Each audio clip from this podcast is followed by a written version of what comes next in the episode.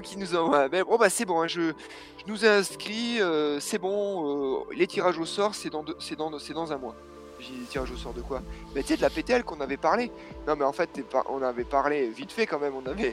Et donc, du coup, il te rappelle, bon, bah, c'est bon, on est pris. Hein. Oh, le guet-apens. ouais, le guet-apens complet. Salut à toutes et à tous, je vous souhaite la bienvenue dans un nouvel épisode du Let's Try Podcast, le podcast consacré 100% à la pratique et à la communauté du trail running. J'espère que toutes les trailers et tous les trailers se portent bien. J'espère que toi, tu te portes bien, cher auditeur, euh, chère auditrice fidèle au LTP. Euh, je te remercie de me suivre régulièrement, de plus en plus nombreux. Et sachez que depuis euh, quelques semaines, les chiffres d'écoute sont en constante augmentation, donc c'est exceptionnel. Je vous remercie toutes et tous de nouveau de votre fidélité et de faire en sorte que le LTP devienne ce qu'il est aujourd'hui, c'est-à-dire un, podcast qui commence à, compter euh, dans le milieu du trail running. Et, euh, donc je vous renouvelle mes sincères, mes plus profonds remerciements. J'en profite également, avant de passer à la présentation de l'invité du jour, euh, pour vous indiquer que je vais vous proposer d'ici peu un nouveau format d'épisode qui sera intitulé Les hors-sentiers du LTP. Alors le principe sera simple, je demanderai à un précédent invité de nous rejoindre de nouveau sur le podcast pour parler de sujets divers et variés, plus généraux, euh, pour débattre, pour, pour discuter euh, de sécurité, de l'esprit trail, etc., de tout un tas de sujets. Et une partie de, ces nouveaux épisodes seront euh, accessibles uniquement au Patreon, bien évidemment, parce que euh, une partie sera accessible à tout le monde, mais euh, la totalité sera accessible au Patreon, parce qu'il faut rendre à César ce qui appartient à César. Euh, ils me soutiennent depuis de longues semaines déjà, et euh, c'est tout à fait normal que ceux qui participent au soutien du LTP soient remerciés par, euh, par des épisodes complets. Donc malgré tout, ne vous inquiétez pas, vous aurez quand même accès à à une certaine partie de l'épisode, mais pas en totalité. Donc si vous souhaitez bénéficier de la totalité de cet épisode et de ce nouveau format, eh bien rejoignez-nous et vous rejoindrez, comme je disais, une agréable communauté de passionnés et hyper bienveillante. Donc n'hésitez pas à nous rejoindre sur patreon.com slash let's try le podcast. Et passons maintenant à la présentation de notre invité du jour. Dans cet épisode, je reçois un ostéopathe kinésithérapeute basé à Clermont-Ferrand qui exerce depuis 2002 et est spécialisé dans la prise en charge des pathologies et blessures en course à pied. Il est également et surtout l'une des figures historiques du milieu trail. Il est champion du monde lors de la première édition de ces championnats en 2019. Il est quatre fois vainqueur de la Grande Course des Templiers en 2007, 2008, 2010 et 2013. Il est vainqueur également de la Leadville 100. Il a été deux fois dans le top 5 de la Western State il comptabilise environ 100 victoires en France, en Europe et dans le monde. Ce palmarès parlant pour lui, il reste malgré tout quelqu'un d'humble et de naturel que l'on peut d'ailleurs retrouver dans le podcast de la borne pleine les oreilles que je conseille vivement d'écouter. Nous évoquerons ensemble son parcours de vie, ses premiers pas professionnels, ses plus belles et ses pires histoires de trail, et tout un tas d'anecdotes euh, que vous retrouverez et que vous apprécierez, j'en suis sûr. Je ne souhaite pas vous faire patienter plus longtemps, et voici ma conversation avec Thomas Laure Blanchet. Aujourd'hui, je suis avec Thomas Laure Blanchet. Salut Thomas, je te remercie énormément de nous rejoindre sur le podcast. Salut Nico. Alors, on le disait un petit peu, euh, peu en, off là, euh, quand on s'est eu au téléphone, euh, on a parlé un petit peu de votre projet récent avec tes deux compères sur le podcast de la bande plein les oreilles. Il y a beaucoup, beaucoup de sujets en ce moment, ton activité professionnelle, etc. Déjà, comment vas-tu? Comment tu vis ce reconfinement, déconfinement? Comment ça se passe de ton côté?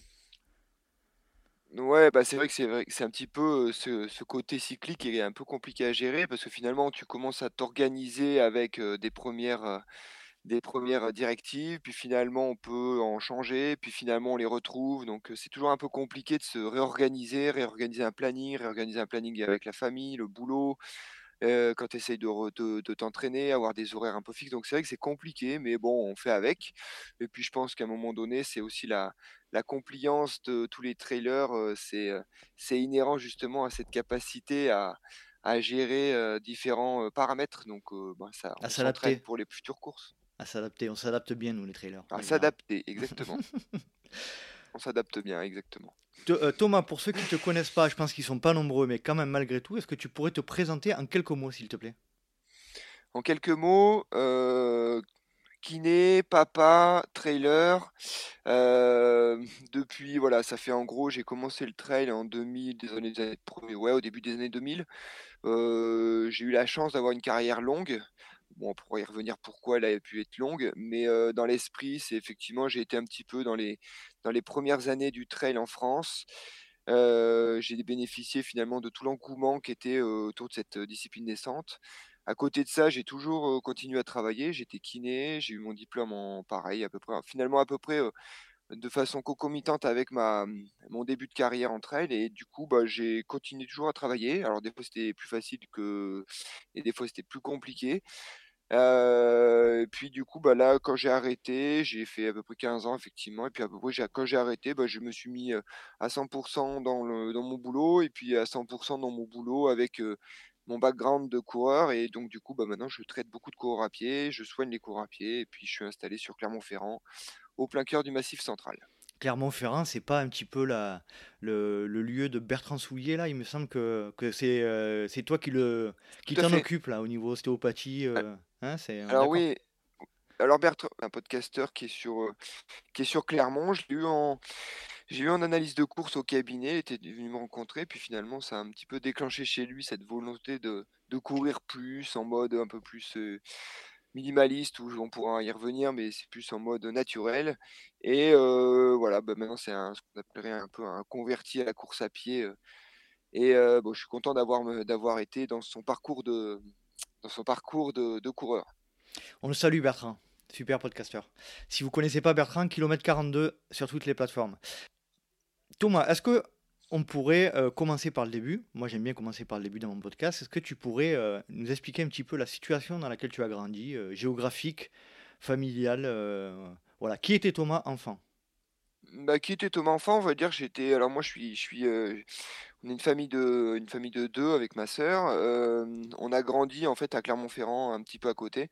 Mes 2 parents étaient en fait profs de PS, donc très tôt en fait on a baigné un petit peu dans ce monde de la du sport, de l'activité physique, de l'endurance, mon père a été, ensuite, CTR, ce qu'on appelle CTR natation, donc c'est lui qui gère un petit peu toute la partie, natation dans une région, D'accord. et du coup finalement en gros en on a baigné très rapidement avec ma sœur dans le monde de la natation, donc j'ai nagé très tôt. Heu, j'avais pas une grande appétence en fait pour les pour la natation, mais finalement, ça m'a ça m'a aidé dans mon processus par rapport au fait que je à parallèlement à ça, bah, j'ai comme tous les gamins, je courais, j'ai fait des courses, le cross du collège, le cross des, de l'école, ainsi de suite et finalement là, pour le coup, j'avais plus de de prédisposition à courir. Puis finalement, en gros, quand vous faites, heu, quand vous nagez pas trop mal et que vous courez pas trop mal, il vous reste plus qu'à acheter un vélo et puis vous pouvez faire du triathlon.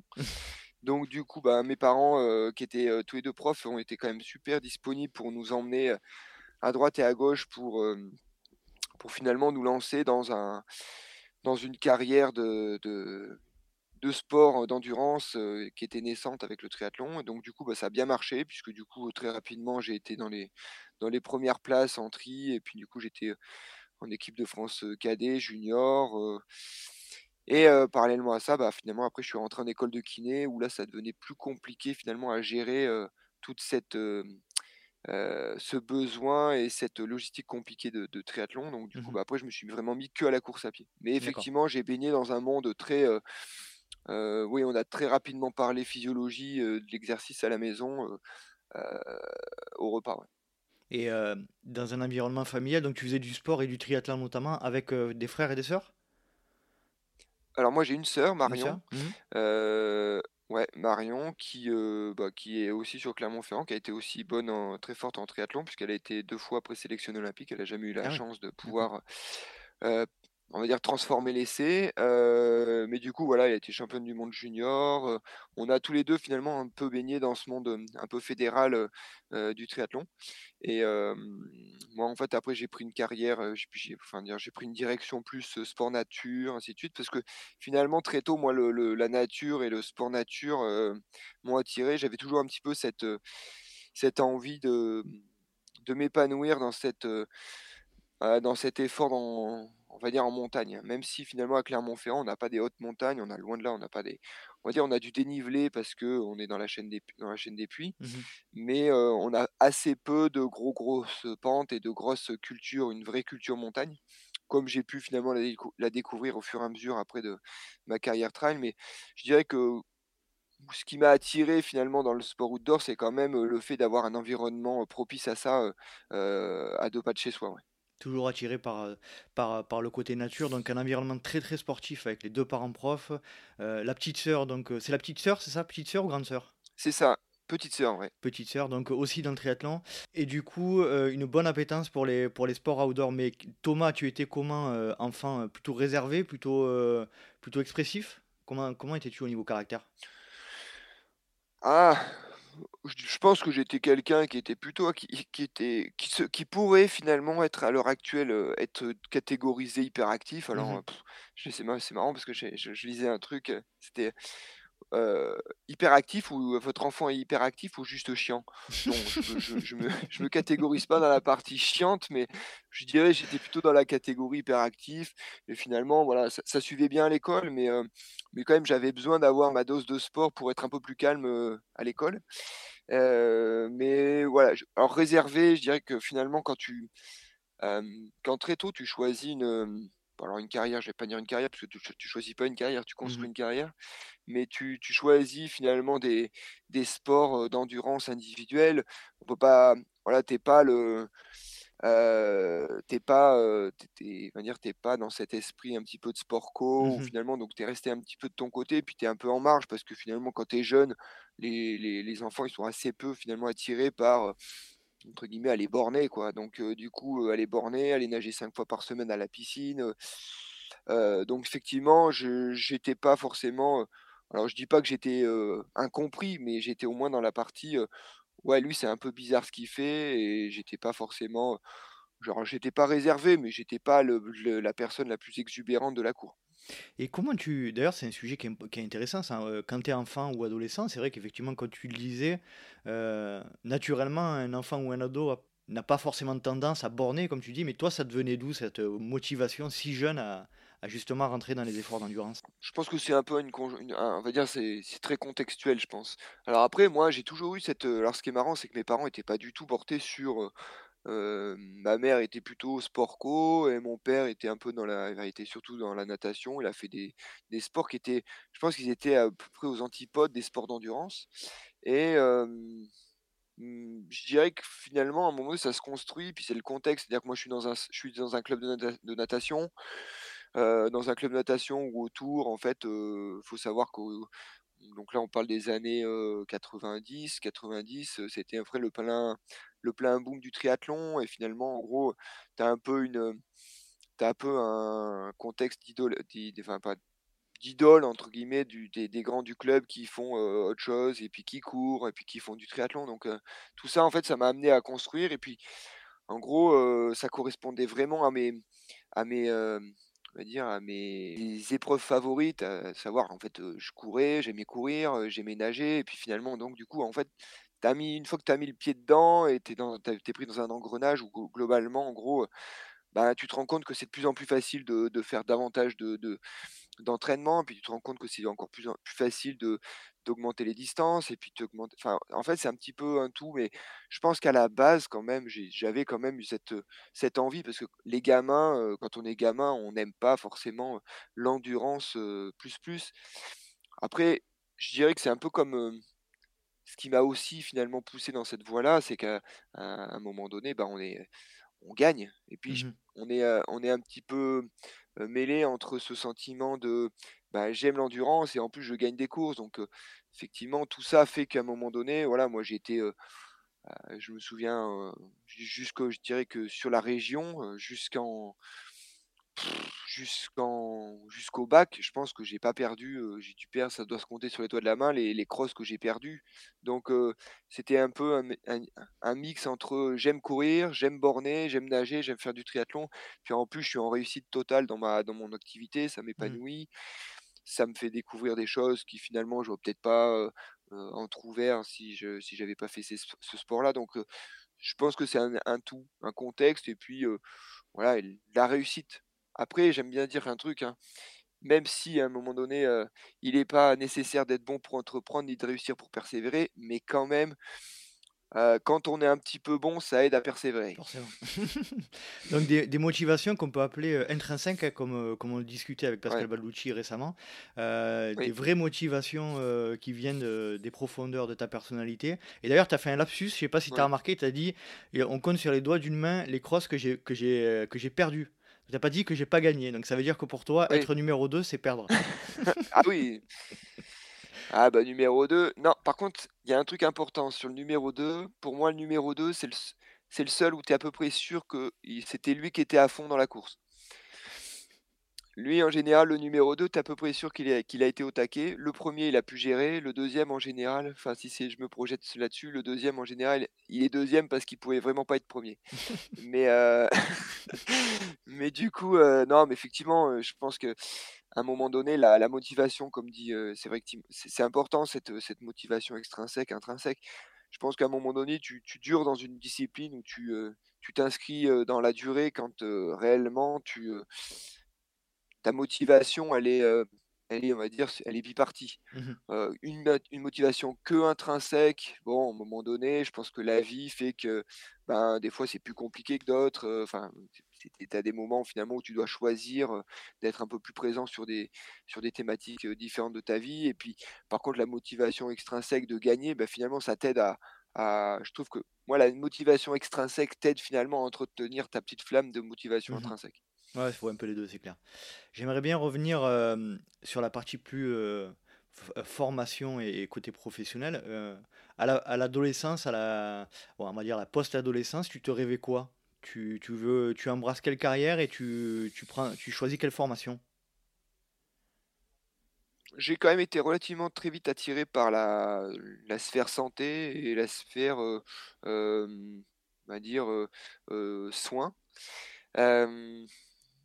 Effectivement, je à un moment donné, bah, j'ai choisi la voie, kiné parce que, ça correspondait le mieux finalement au niveau timing entre, le fait que j'étais encore, costaud et puis encore sur les listes de haut niveau en triathlon, ainsi de suite. Donc, ça me permettait finalement de réussir un petit peu à concilier, des études qui à la fin donnaient un job super intéressant et continuer finalement à coïncider une carrière, relativement impactante d'un point de vue, emploi du temps, sportivement parlant.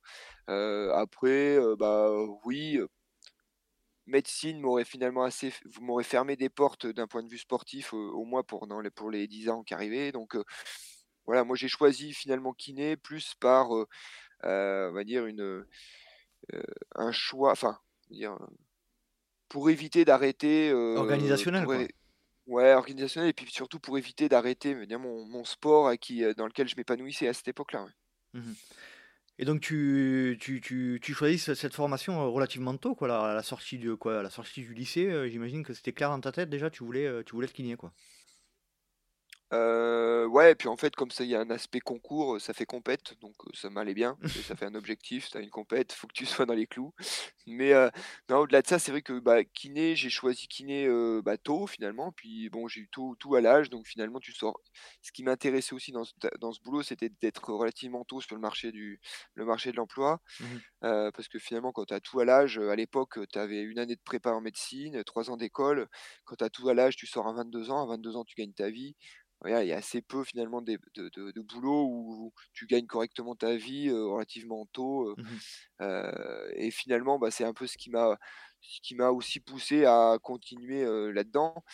Après, c'est vrai que pour, la toute ma première partie professionnelle ou de carrière professionnelle, de kiné, alors je je vais pas dire que c'était alimentaire, loin de là, mais c'était plus des je me mettais plus dans un espèce de confort et dans un côté pratique qui me permettait finalement de pouvoir m'organiser, aussi bien niveau timing, d'entraînement, planning d'entraînement et puis au niveau planning de course. Je suis sorti en 2002, puis en fait, je suis sorti en 2002 de kiné, puis, heu, parallèlement à ça, en 2002, je faisais mes 1ers templiers. Donc en gros, ben, j'ai un peu construit, mon mon quotidien professionnel de kiné en fonction de mes, mes ambitions sportives. Et heu, tu tu choisis de de alors je sais pas si on peut appeler ça une spécialisation parce que c'est c'est un peu, a un peu rien à voir, mais heu, tu tu choisis de passer également le diplôme d'ostéo. Euh, tu le passes combien de temps après euh, C'est tout de suite dans la foulée ou non? Alors en fait, le diplôme d'ostéo, je l'ai fait finalement en deux ans. Alors c'était un espèce de long parcours de vie. Puis ce qui est marrant avec ces parcours un petit peu de ces formations continues euh, post-grade, entre guillemets, c'est toujours un peu compliqué parce que vous, vous attaquez une formation avec un avec des paramètres de vie qui sont ben je suis je suis j'ai pas d'appart, je suis célibataire et puis et puis j'ai contrainte, ben, jusqu'à puis ben, 6 ans après, vous vous rendez compte que ben, pour finir, c'est compliqué vous êtes marié, vous avez des enfants, vous, vous avez des traites d'appart à payer, donc c'est toujours un peu compliqué à, à faire un, un plan sur la comète. Mais moi, j'ai attaqué tôt ostéo parce que dans ma vision, euh, ce qui est complètement galvaudé maintenant et qui finalement, je dirais que c'est complètement différent, mais j'avais l'impression que ostéo faisait un peu, t'étais un peu un, un meilleur kiné. Mmh Bon, parce que j'avais baigné un petit peu dans un univers en fait en sport où bah, on avait le kiné, et puis en fait l'ostéo, on avait l'impression qu'avec une, une, une manip magique, ça allait euh, remettre euh, tout ça en ordre, et puis finalement tu allais guérir ta tendinopathie que tu traînes depuis trois mois. euh, et en fait, quand on regarde un peu la science, et puis maintenant avec un plus de recul, je me dis que bon, bah, l'avantage d'ostéo pour moi, pour ma partie, ça a été surtout de, de m'amener une main une, vision globale, une, une certaine, aisance dans, l'aspect, thérapie manuelle que je n'avais pas finalement si j'avais pas fait ce cursus-là. Donc moi je l'ai attaqué tôt, finalement je suis en sorti en 2002. Puis en 2003 j'ai attaqué à Lyon, à Mmh l'ADSA, heu, dans une école qui me convenait, alors c'est pas qu'elle me convenait pas, mais c'était un peu trop, entre guillemets «ésotérique». J'ai une conception de l'ostéo qui est relativement pragmatique et assez, on va dire, heu, porté sur, heu, sur la science, Ouais, sur les bases scientifiques, j'allais dire, ouais. sur des bases scientifiques et finalement, j'ai toujours eu du mal à mettre les mains sur un crâne et à faire, Mmh. à confiance à des choses que je sens pas. Mmh Donc c'est toujours un peu cet aspect qui m'a un petit peu, un petit peu gêné, à Lyon, qui était très, très, très orienté, ostéo pur et dur, voire, heu, vous vous serez un ostéo quand vous aurez, heu, renié votre casquette de kiné. Ça, j'ai toujours un petit peu coincé avec ça. Mmh Alors en fait, voilà, donc j'ai commencé, j'ai fait 3 ans là-bas. Donc on là, on est en 2006. Puis en 2006, heu, je suis aussi dans le team Salomon, je suis, je viens d'abandonner les Templiers parce que je me suis fait une, cheville, mais bon, je sens bien que globalement, si tout s'était bien passé, a priori, il y avait eu peu aurait eu peu de chances que je transforme pas l'essai à cette, en 2006 et donc du coup, bah, je me dis: «Bah, je vais mettre un petit peu cette formation qui a été relativement prenante», parce que c'était 4 jours par semaine ça tous les mois, ça sur 10 mois, donc c'était assez impactant, d'un point de vue organisation et puis c'était impactant parce que finalement, en gros, tu as l'impression que ça tombe jamais bien, ah bah, ça te fait rater un stage, ça te fait rater une compète, ainsi de suite, donc j'ai dit: «Bon, bah, là, je on va éviter de passer à côté de la carrière, trail», donc du coup, j'ai mis en sommeil le truc et puis, en fait, après j'ai rattaqué, j'ai arrêté en fait, en 2006-2007-2008 et puis en 2008, en fait, j'ai rattaqué, ostéo dans une autre école qui s'était construite à Vichy. Donc ça m'a arrangé parce que à cette époque-là, en 2009, j'avais aussi, heu, je venais d'être papa. Donc ça m'arrangeait fortement de ne pas avoir besoin d'aller à Lyon Mmh et heu et du coup, bah, j'ai continué finalement, heu, l'école de de kiné à enfin, le pardon, D'ostéo, l'école ouais. d'ostéo à Mmh. Vichy et là, j'ai refait 4 ans, heu, 4 ans donc j'ai suis sorti d'ostéo. Au bout du bout du bout du bout du bout, bah, suis sorti en 2011. D'accord. Heu, ouais 2000, heu, oui 2011. En 2011, puis j'ai attaqué 7-8, heu, 10, 11, ouais c'est ça, 2011. OK, très bien. 2008 ou 2002, ouais c'est pour toi, c'est et quoi la la principale différence entre les 2, entre kiné et ostéo, heu, de ton point de vue? je dirais que le le kiné s'adresse à des des des structures qui sont, abîmées, alors que l'ostéo s'adresse à des structures qui sont dérangées dans l'esprit. On va dire que l'ostéo, il va on va dire, il va te permettre de ranger un petit peu des structures saines pour les amener à une optimisation du du fonctionnement. Mmh Heu, le kiné, il va réfléchir à comment on peut me réparer de façon optimale les structures abîmées. Si D'accord. je pourrais résumer les choses comme ça. Ouais, très bien. Heu, on Mmh sort du on sort de ce de cette, de ce cloisonnement qui voudrait que l'ostéo, lui, ait une vision globaliste et très, très, heu, générale du corps humain, alors que le kiné serait pas capable de de s'écarter d'un genou quand il y a écrit genou sur l'ordonnance et qu'il y a marqué le, le personne, la personne une tendinopathie de genou. Le kiné il a la capacité à analyser un geste. Alors après, je vais m'écarter un petit peu de cette formation aussi de kiné qui voudrait que finalement on soit spécialisé en tout et susceptible d'être compétent et efficace dans tout. Un kiné, il est bon quand il fait souvent les choses, comme un ostéo est bon quand il fait souvent les choses. Un kiné, il est bon, bah, j'ai du mal à me dire qu'on peut être expert en course à pied, expert en tennis, expert en, en, kiné respiratoire, expert en. Voilà, je pense qu'à un moment donné, ce qui va sauver la kiné dans les années qui arrivent, c'est de créer une spécialisation et une revalorisation de l'acte dans le cadre d'une spécialisation et qui permettrait finalement d'être hyper efficace parce que bah, quand tu es hyper spécialisé, bah, tu as beaucoup plus de personnes qui viennent dans ce cadre-là, donc du coup tu permets, ça permet de t'équiper de façon encore plus efficace et Mmh ainsi de suite. Ça, c'est un peu ce qui a, pour moi qui a qui a un petit peu coulé là, enfin qui a coulé, c'est pas qui a coulé, mais qui a fait du tort à la kiné en mode bah ouais, je vais chez mon kiné, mais sur mon vélo, il me fait il met de la lampe et des électrodes. Mmh. Ouais, ça, ça a tué, ça, ça a tué la kiné euh, parce que finalement, on s'est rendu compte du, du côté complètement euh, euh, non, non, enfin, non, non essentiel de cette, de cette branche-là, mais finalement, elle est essentielle dans sa partie à pouvoir expertiser et pouvoir être hyper pointu dans un domaine particulier. Très bien, bah c'est oui effectivement, c'est clair. Tu t'es spécialisé euh, au fur et à mesure des années après ça, euh, notamment dans, la, dans le traitement et les pathologies des blessures, euh, notamment Ouais. la course à pied, pardon. Euh, est-ce que tu peux nous parler un petit peu des différentes formations que tu as suivies en, en, en complément de ta formation de kiné et d'ostéo initiale? Alors en fait, ouais, j'ai fait des formes. Bah, alors du coup, ostéo, j'en ai. Pendant que je faisais ostéo, j'ai pas fait grand-chose parce que c'était déjà bien impactant. Ouais.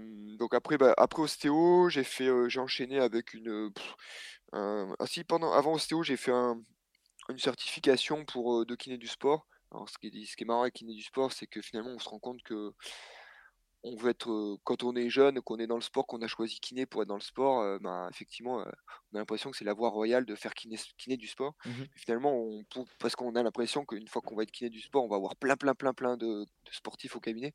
Mais en fait, on vaut mieux aller voir un kiné qui fait du sport qu'un kiné du sport qui fait pas de sport.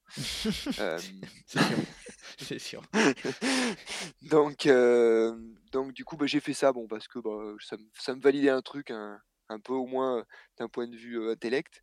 Heu, après j'ai fait, bah, des trucs de style, des trucs de ta de taping parce que c'était bien à la mode, j'ai fait un peu deux trois trucs à droite à gauche et après les formations qui ont vraiment compté, bah, j'ai fait une formation, en isocinétisme parce que j'avais après, comme projet d'investir dans une machine d'isocinétisme. Alors Alors tu peux...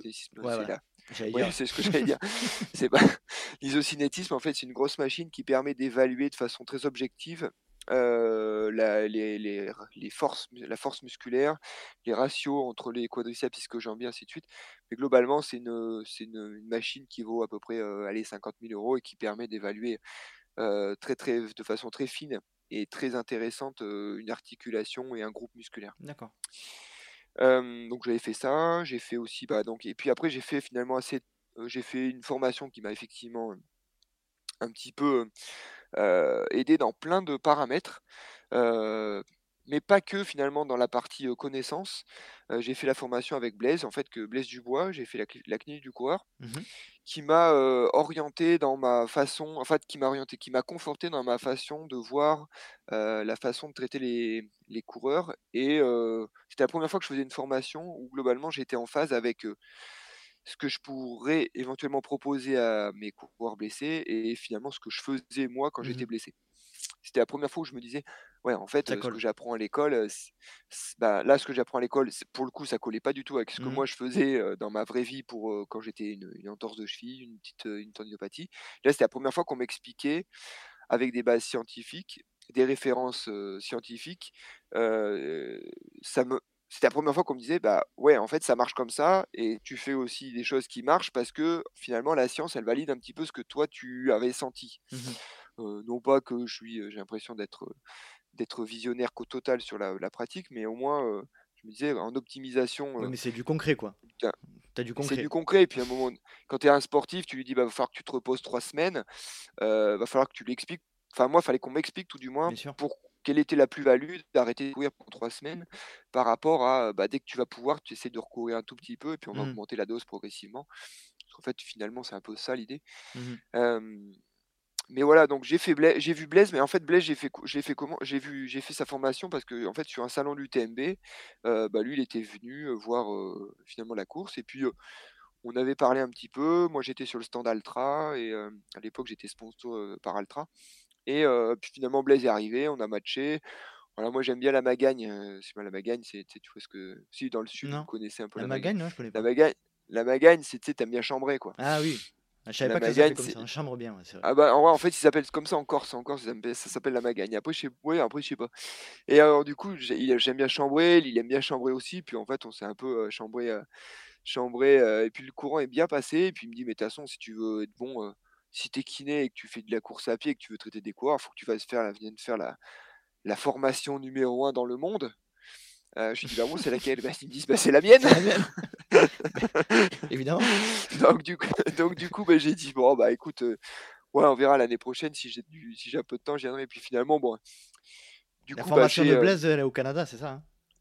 Alors non, non, voilà, Non? non, non, non, parce que c'est un businessman quand même, heu, à la base Blaise. Il a bien compris que globalement la plus-value de sa formation, elle était en lien avec le fait que les Français sont très, très mauvais dans la vulgarisation scientifique, dans l'analyse scientifique, mais lui il avait une une énorme force, c'est qu'il parlait français et qu'il avait une, qu'il avait finalement un petit train d'avance parce qu'il était sous, heu, sous influence anglo-saxonne avec, toute cette, cette, vulgarisation de la littérature scientifique et les recommandations cliniques en lien avec tout ça donc il avait bien compris que sa force était de parler français et que la la cash machine, elle était en lien avec le fait de proposer des formations en France Mmh mh. et donc du coup, bah, j'ai fait la formation alors à Millau, à Millau et heu, bah, en fait, ça a bien matché parce qu'effectivement, je percutais bien le truc. Ça répondait, co comme je te l'ai dit, à bien mes attentes de de de thérapeute et qu'au final, du coup, je me suis dit: «Bon, ben» «je vais quand même poursuivre» parce que finalement, il avait bien monté le système pour qu'en fait, on t'en donne, mais pas tout et finalement, bah, tu si tu veux en savoir plus, il faudra que tu viennes faire la formation, heu, 1.1, 1.2, ainsi de suite donc finalement, tu tu sens le truc, heu, puis tu c'est un peu comme le truc où en mode, heu: «Ah ouais, mais bon, ah ouais, mais j'ai pas encore, j'ai pas encore cette, cette, cette étoile, j'ai pas encore la ceinture, hein, machin» donc si C'est le syndrome Vignette Panini. Oui, bah, exactement, complètement mais finalement, c'est assez intéressant parce que ça structure bien ton ça structure bien ton programme pédagogique finalement. Donc c'est quand même assez intéressant dans le cursus. Et puis donc du coup, puis à un moment donné, bah, il m'a dit: «Bah, écoute, heu, on cherche des enseignants, en plus, si ça te dit, bah, tu percutes bien, tu as un bon une facilité, à bien parler, finalement devant quelqu'un, devant des gens, ton background, est super intéressant par rapport à ton historique de trail, de course à pied, ainsi de suite. Donc si ça te dit, ben, tu viens faire la formation 2.0 au Québec, on en rediscute bien bien propre et puis on voit ce qu'on peut faire» et puis donc à Québec, ben, je suis allé donc c'est une formation, on est sur une semaine. On parle course à pied, et c'est là où je dirais que ça a été le 2e volet de ma de ce que m'a pu m'apporter Blaise Dubois que je remercierai si jamais assez mais finalement dans cette, dans ce cursus-là, en fait, il m'a montré que c'était pas sale de pouvoir finalement de pouvoir gagner de l'argent, à soigner les gens Mmh mh. et qu'à un moment donné, ben, si tu es bon et ben, si tu t'es formé pour, si tu as une certaine légitimité, une certaine expertise et que c'est tu es pointu dans un domaine et bah, c'est c'est normal finalement de de de faire payer au finalement cette expertise et heu, bah, au Canada, en gros, ils ont pas de tabou avec l'argent et ils ont cette capacité à pouvoir justement, dire: «Bah, non, mais bah, effectivement, c'est cher, mais c'est cher parce que parce que ce que je te propose, c'est le a meilleur» mmh, mmh. voilà, il y a une plus-value, il y a un savoir-faire. Ouais, on ce que je dirais, c'est que, on gagne on gagne toujours du temps à aller voir quelqu'un qui sait plutôt que que 100 qui cherchent et clair. et ben, ça, ce ce temps gagné, à un moment donné, bah, ça se monnaie et ça se paye parce qu'à son juste prix. Bah, comme enfin, bah, ton épouse va être dans la même, dans la même stratégie. À un moment donné, ben, ouais, c'est pas normal que, bah, à un moment donné, la la la le fonctionnement de la santé en France soit sous-payé sous prétexte que finalement il est conventionné. Je pense qu'il faut garder ce conventionnement pour Mmh les mh. soins de 1re nécessité mais alors après là, je vais peut-être choquer des gens mais à un moment donné, enfin, si tu fais de la course à pied et que tu te blesses tous les 3 mois, c'est ton hobby. La la sécurité sociale a pas besoin de sponsoriser ton hobby donc. Et à un moment donné, il faut que faut que tu prennes conscience que, ben, heu, soit ben, tu écoutes vraiment ce qu'on te dit, soit tu fais confiance à va dire à des conseils par rapport en lien avec une probabilité de chance de réussite de de ton de ton de ta patho enfin de de de la Mmh guérison de ta pathologie. Mais si tu souhaites faire autrement, non, c'est pas normal que, la sécu te paye un IRM, que la sécu te paye un écho, qu'une échographie, que ce machin enfin, à un moment donné, faut être re voilà, tu souhaites so avoir une expertise, avoir le meilleur le meilleur diagnostic possible ou le meilleur traitement possible dans un domaine particulier, bah, ouais, c'est un peu plus cher que si tu tu tu vas avoir entre guillemets «du tout venant». C'est sûr, c'est un vaste sujet, hein, Ah mais oui, mais ça serait sans fin, ça serait sans fin. Mais du coup, voilà, pour en revenir à nos moutons, heu, l'idée c'est qu'effectivement, re en revenant de du Canada, ben donc heu, Blaise me dit: «Ben OK, tu intègres la la la team, speaker, et enseignant de la clinique du coureur» et et du coup, bah, voilà, donc j'ai j'ai j'ai j'ai fait, j'ai un peu je suis allé un petit peu dans toute la France avec les les enseignants, donc il y a un il y a un cursus assez simple. En fait, on est enseignant, enfin, on est assistant, après on est en plus ou moins enseignant binôme. Et puis après on devient, finalement, heu, enseignant titulaire. Mmh mh. et voilà, donc j'ai vraiment adoré ce ce ce ce moment, finalement, ces 2-3 ans où finalement j'étais un petit peu à droite à gauche à à à promulguer la la bonne parole, en lien avec, les bonnes pratiques pour la pour soigner les coureurs. Puis en fait après parallèlement à ça, bon on y reviendra peut-être tout à l'heure, mais finalement après il y a y a tout un aspect d'une stratégie et puis tout à fait, acceptable, hein, que, mmh, que Blaise a mis en place pour protéger finalement ses ses droits de propriété intellectuelle. Mais via ça en fait finalement on a une, mmh, une certaine, heu, barrière finalement dans le dans l'entrepreneuriat, heu, en tant que speaker de la clinique du coureur puisque tout ce qu'on va finalement, amorcer en tant que, que st que structure, que, construction, en lien avec de la course à pied, avec du traitement de coureur, en fait finalement ça c'est très impacté et finalement ça a parti enfin ça a très impacté et c'est c'est incompatible finalement on est à être et speaker de la clinique du coureur et on Mmh mh. va dire jouer ta carte perso d'entre d'entrepreneuriat donc on s'est expliqué avec Blaise et puis finalement donc du coup, en voulant moi développer des choses à Ouais, côté, tu j'ai pouvais pas pas faire pu, tu pouvais pas faire les 2 quoi, en fait? voilà, voilà parce qu'il y a ce qu'on appellerait un biais de Mmh. un biais de conflit sûr. un biais de, de propriété intellectuelle et ainsi de Mmh mh. suite, qui faisait que finalement je pouvais pas être compatible dans les 2. Donc heu, je suis toujours un petit peu dans le giron de la clinique du coureur, mais plus vraiment dans avec la casquette speaker. D'accord. On j'aimerais bien parler un petit peu de Blaise Dubois là, heu, qui est le le Ouais. fondateur de la clinique du coureur. D'ailleurs, on l'a entendu, récemment dans un épisode de Nakan avec, Greg et Armano. Si vous si vous voulez écouter Blaise Dubois, allez, Mmh. courez vite, heu, écouter cet épisode, il ouais. est génial. Blaise, il y a en plus, Oui. heu, il a une une approche très particulière, hein, notamment de la prévention des blessures parce qu'il, il a quand même, heu, on l'entend bien dans cet épisode, il remet quand même en cause beaucoup de mmh, d'idées reçues et notamment qui sont divulguées par les marques un peu pour, heu Mmh heu, mh. pour pour vendre un peu leur maté leur leur matériel, notamment leurs Oui. chaussures et où il dit qu'il y a aucune preuve scientifique qui lie la prévention des blessures avec les les technologies qui sont développées, notamment dans les chaussures de trail. Quel est ton ton avis à ce sujet? Mmh mh. Beh, en fait, le truc c'est que, au-delà de l'aspect, hem, heu, c'est l'avis de Blaise, heu, faut savoir que la structure de la clinique du coureur a la force finalement d'avoir un avis, ce serait l'avis de la clinique du coureur, mais cet avis, il est teinté d'une, de conclusions, d'études scientifiques. C'est-à-dire que ces recommandations qui sont faites, globalement ces avis, ces, prises de position, elles sont fortement en lien avec le fait que, heu, ça il y a un consensus d'experts scientifiques sur le sujet. Mmh mh.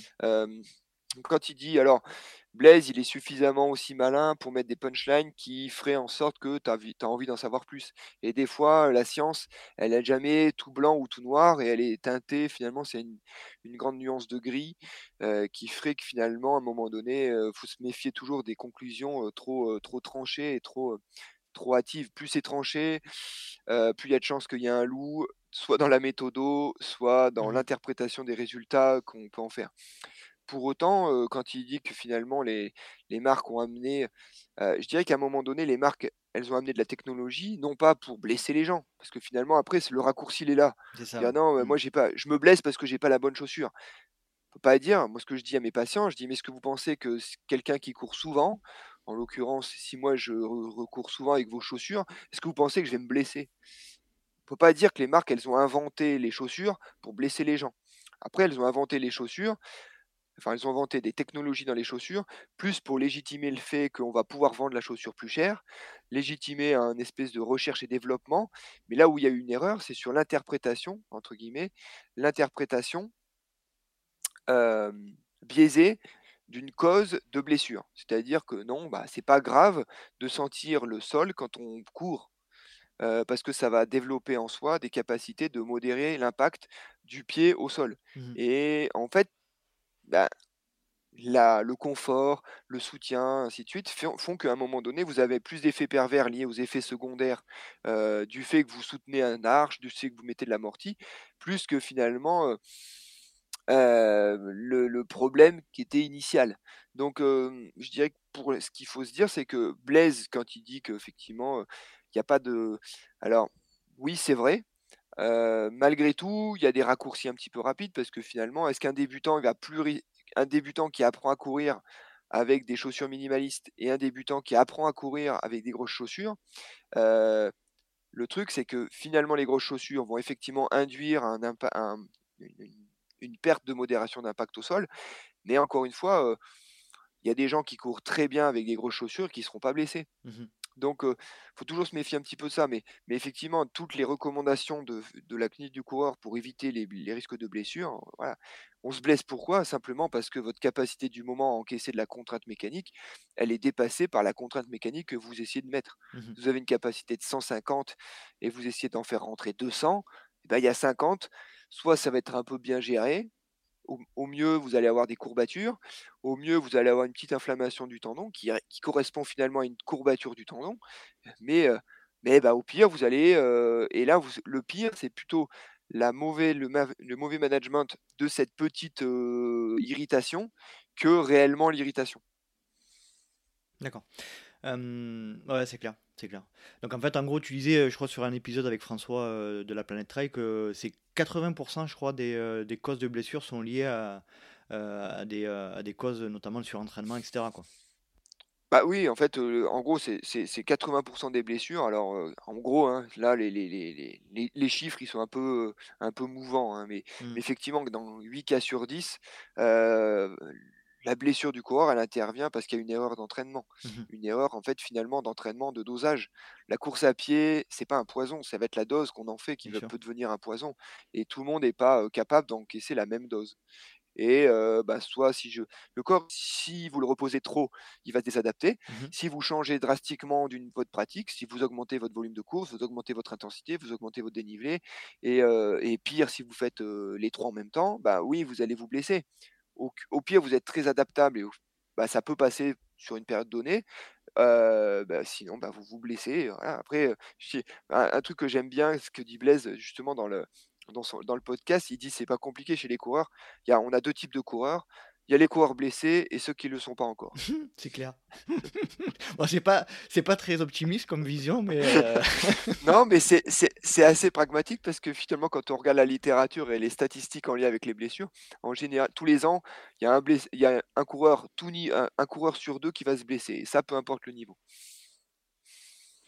justement, par rapport à cet aspect-là de blessure et, et, euh, et le recul euh, que tu as de ton activité professionnelle et personnelle aussi, euh, alors ça va être un petit peu compliqué comme question, mais quel euh, conseil, on va dire de manière générale, tu peux donner à un trailer pour, pour justement euh, prévenir des blessures? Je, sais- je sais que la question est, est un peu large et c'est c'est- c'est Son vache, de- c'est vache, je suis désolé.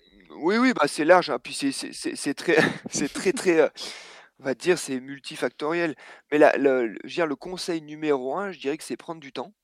Alors, et euh, je dirais que ce qui n'a pas été fait avant euh, va prendre beaucoup plus de temps à être fait après.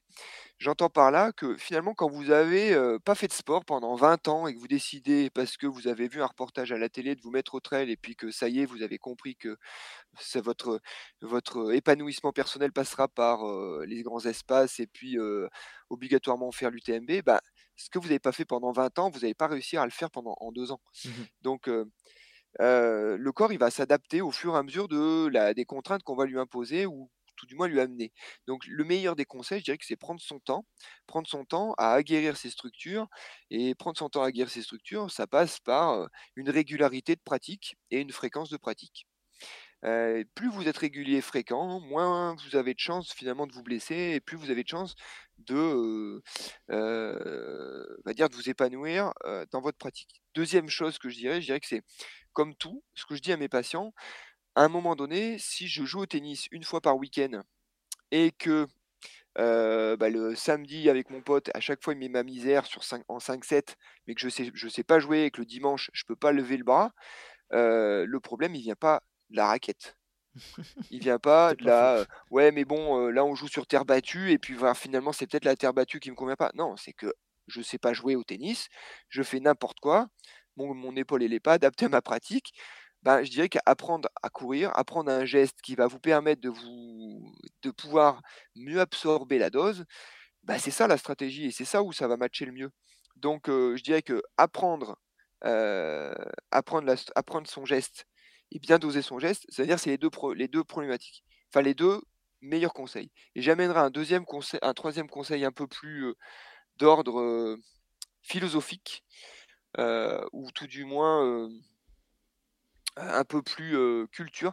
Je trouve que c'est hyper important quand on attaque une discipline de se pencher un petit peu sur la culture de la discipline. Mmh C'est-à-dire que si je prends mon cas personnel, bah, moi, en gros, je me suis mis au aux templiers parce que ça revêtait à cette époque-là, la culture de ma discipline. C'était cette c'était cette course qui représentait pour moi, le trail et ben, en fait, plus je me Bah, suis historiquement, c'est le cas intéressé au et historiquement, c'est le cas d'ailleurs, mais heu, On salue qu'en fait, hein. quand on se on salue Gilles, salut d'ailleurs, oui, Gilles et Odile parce que final en Oui, et on parle assez peu d'Odile. C'est vrai. Et alors du coup, pour la culture, je dirais que c'est hyper important de s'imprégner de la culture de la discipline et de la culture de qui a fait, heu, pourquoi on en est là à ce moment-là, pourquoi en finalement j'ai voulu faire cette, course? Et en fait, ce fait de se poser ces questions, de faire un petit peu cette introspection de pourquoi j'en suis là, pourquoi je suis sur cette ligne de départ, en fait, ça vous fait ça vous ça va vous aider à répondre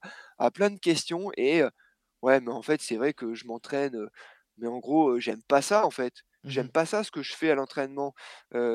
Oui, bah, moi on me dit qu'il faut courir et puis en fait, j'arrête pas de faire que du renfort, mais mais en fait moi ce que j'aime c'est courir, en fait on se pose faut se poser dans la question dans pourquoi je suis sur cette ligne de départ et pourquoi je me suis inscrit à cette course. Moi j'ai fait la western pour une raison unique, c'est que j'avais envie de boucler la boucle. Les Templiers ont été créés parce que Gilles a connu, Mmh a fait un voyage aux États-Unis. Il s'est imprégné de cette culture US du trail et a dit: «Bah, moi, je veux ramener ça en France». Il en parle d'ailleurs dans dans l'épisode que j'ai fait avec lui, Gilles. voilà, bon, bah, j'ai Mmh. pas eu l'occasion de l'écouter, mais finalement, voilà, j'ai fait la je suis allé voir la western.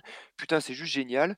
Heu, faut faire la même chose en France. Bing, je crée les Templiers. Mmh mh. Bah, moi, en gros, j'ai fait le processus inverse. J'ai fait les Templiers. Bah, j'ai dit: «Ben, voilà, c'est hors de question que dans ma culture et dans mon cheminement finalement personnel heu, qui m'a amené à la discipline, je puisse pas un jour faire les westerns parce que c'est finalement ce qui m'a un petit peu Mmh amené à à faire ces 15 ans de pratique. Donc heu, voilà, je dirais que si je dois résumer mon mon conseil aux aux trailers qui se mettent à la enfin aux gens qui souhaitent se mettre se se mettre au trail et puis finalement à à s'épanouir et à s'aguerrir dans le trail, je dirais: on dose bien, on apprend le geste et on sait pourquoi on et on essaye de comprendre pourquoi on Un est sur la ligne de profond. départ. Donner un Un sens sens profond profond, profond à sa pratique. Exactement, exactement. Heu, voilà, c'est absolument, indispensable. Je ça m'a fait rire tout à l'heure, tu as parlé de tennis parce que moi quand j'avais, heu, 14-15 ans, je me suis mis au tennis et heu, comme un bourrin, donc j'étais pas très, très mauvais, tu vois? Mais comme un bourrin, je Ouais. faisais pas de tennis et puis j'ai progressé, progressé, progressé, puis au bout de 2-3 mois, beh, tennis elbow, quoi.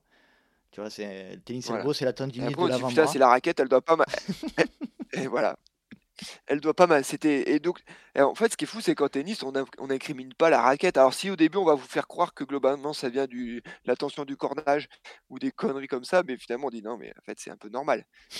Quand on passe de rien à tout et globalement, ça ça passe rarement sans encombre. Je pense que le problème, c'est qu'on on on on ne prend pas assez conscience de, mmh, la complexité qu'est le geste de la course à pied. Parce qu'en fait, c'est naturel et on et on se rend pas Mmh. compte que, heu, Mmh. lui imposer trop de contraintes, c'est terrible pour le corps humain, quoi.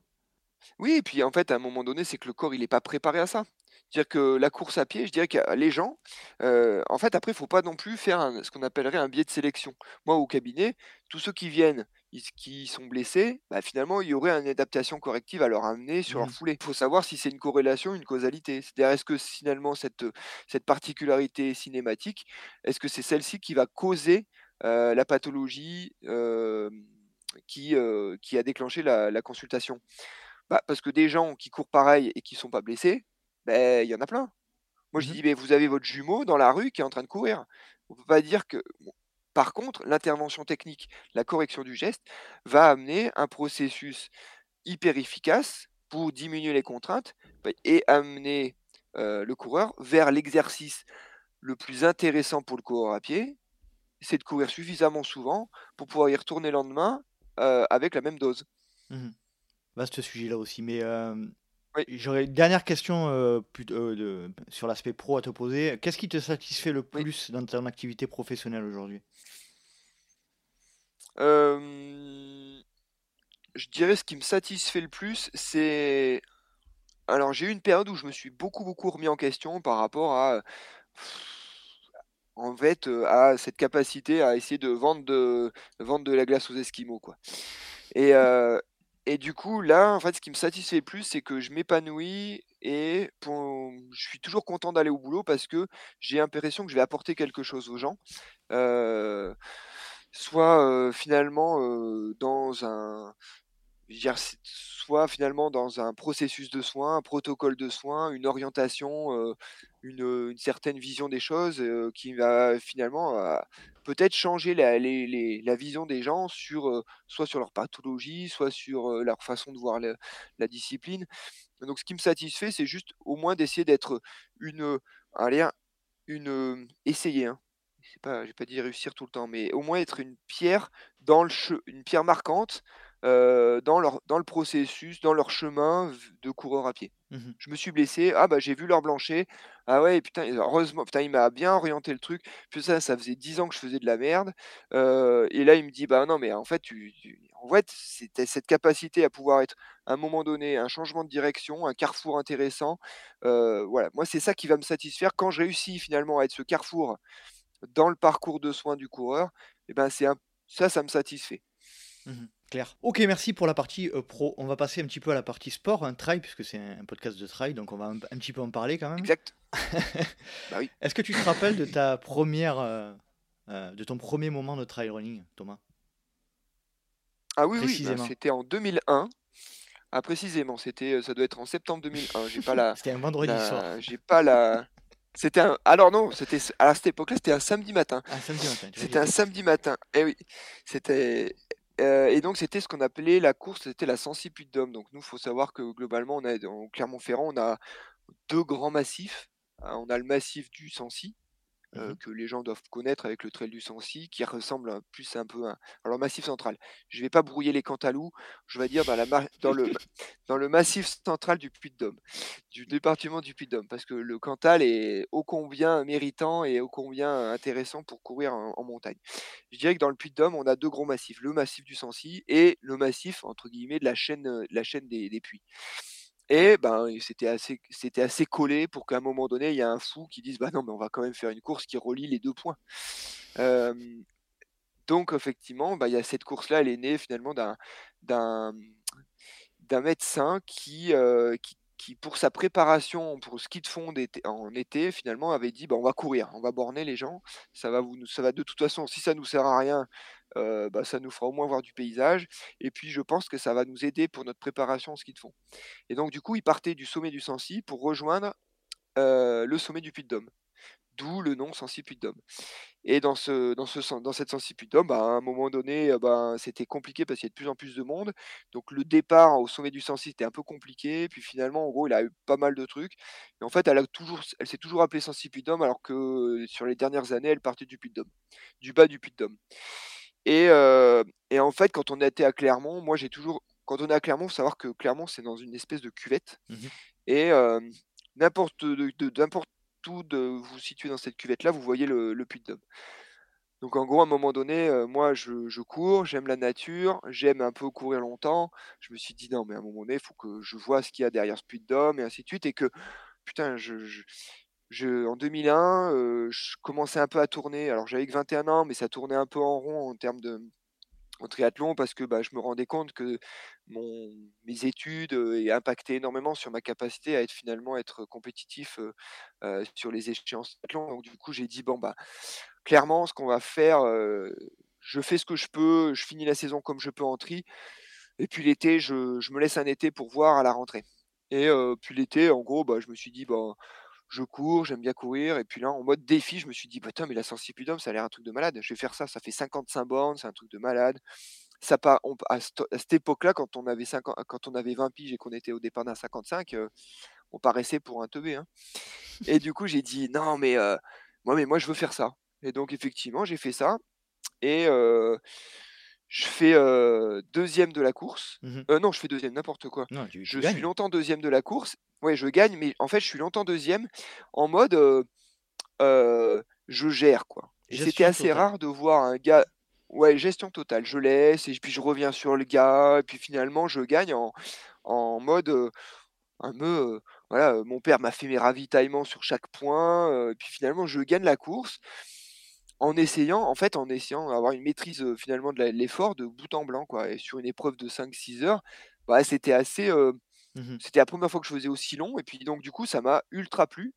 Et puis en fait, le deuxième qui était à l'époque, Michel Trémouille, alors là, c'est sûr que je pense que dans tes potes dans tes dans l'auditoire, personne, voit qui c'est, mais bon, j'ai toujours eu beaucoup d'estime pour Michel Trémouille. Parce que, bah, pour lui, enfin, il représentait un petit peu au départ, en faut savoir qu'en 2000, heu, les les les gars qui étaient au départ des des courses de trail, c'était des bonhommes, quoi et Michel Trémouille, c'était un bonhomme. Il avait autant il avait des il avait des bras qui ressemblent à un à 2 fois les ah ouais, c'était des bûcherons et puis finalement, il était un peu en mode guerrier et donc du coup et alors ce qui est marrant, c'est que, mmh, en 2001, je gagne la course, il fait 2e et puis, heu, 1 mois après, il fait 4e de la cour des Templiers. Putain et moi, les Ah Templiers, ça me paraissait mais c'était mon rêve absolu. Alors j'ai dit: «Putain, il fait 4 aux Templiers. Moi, je l'ai battu là.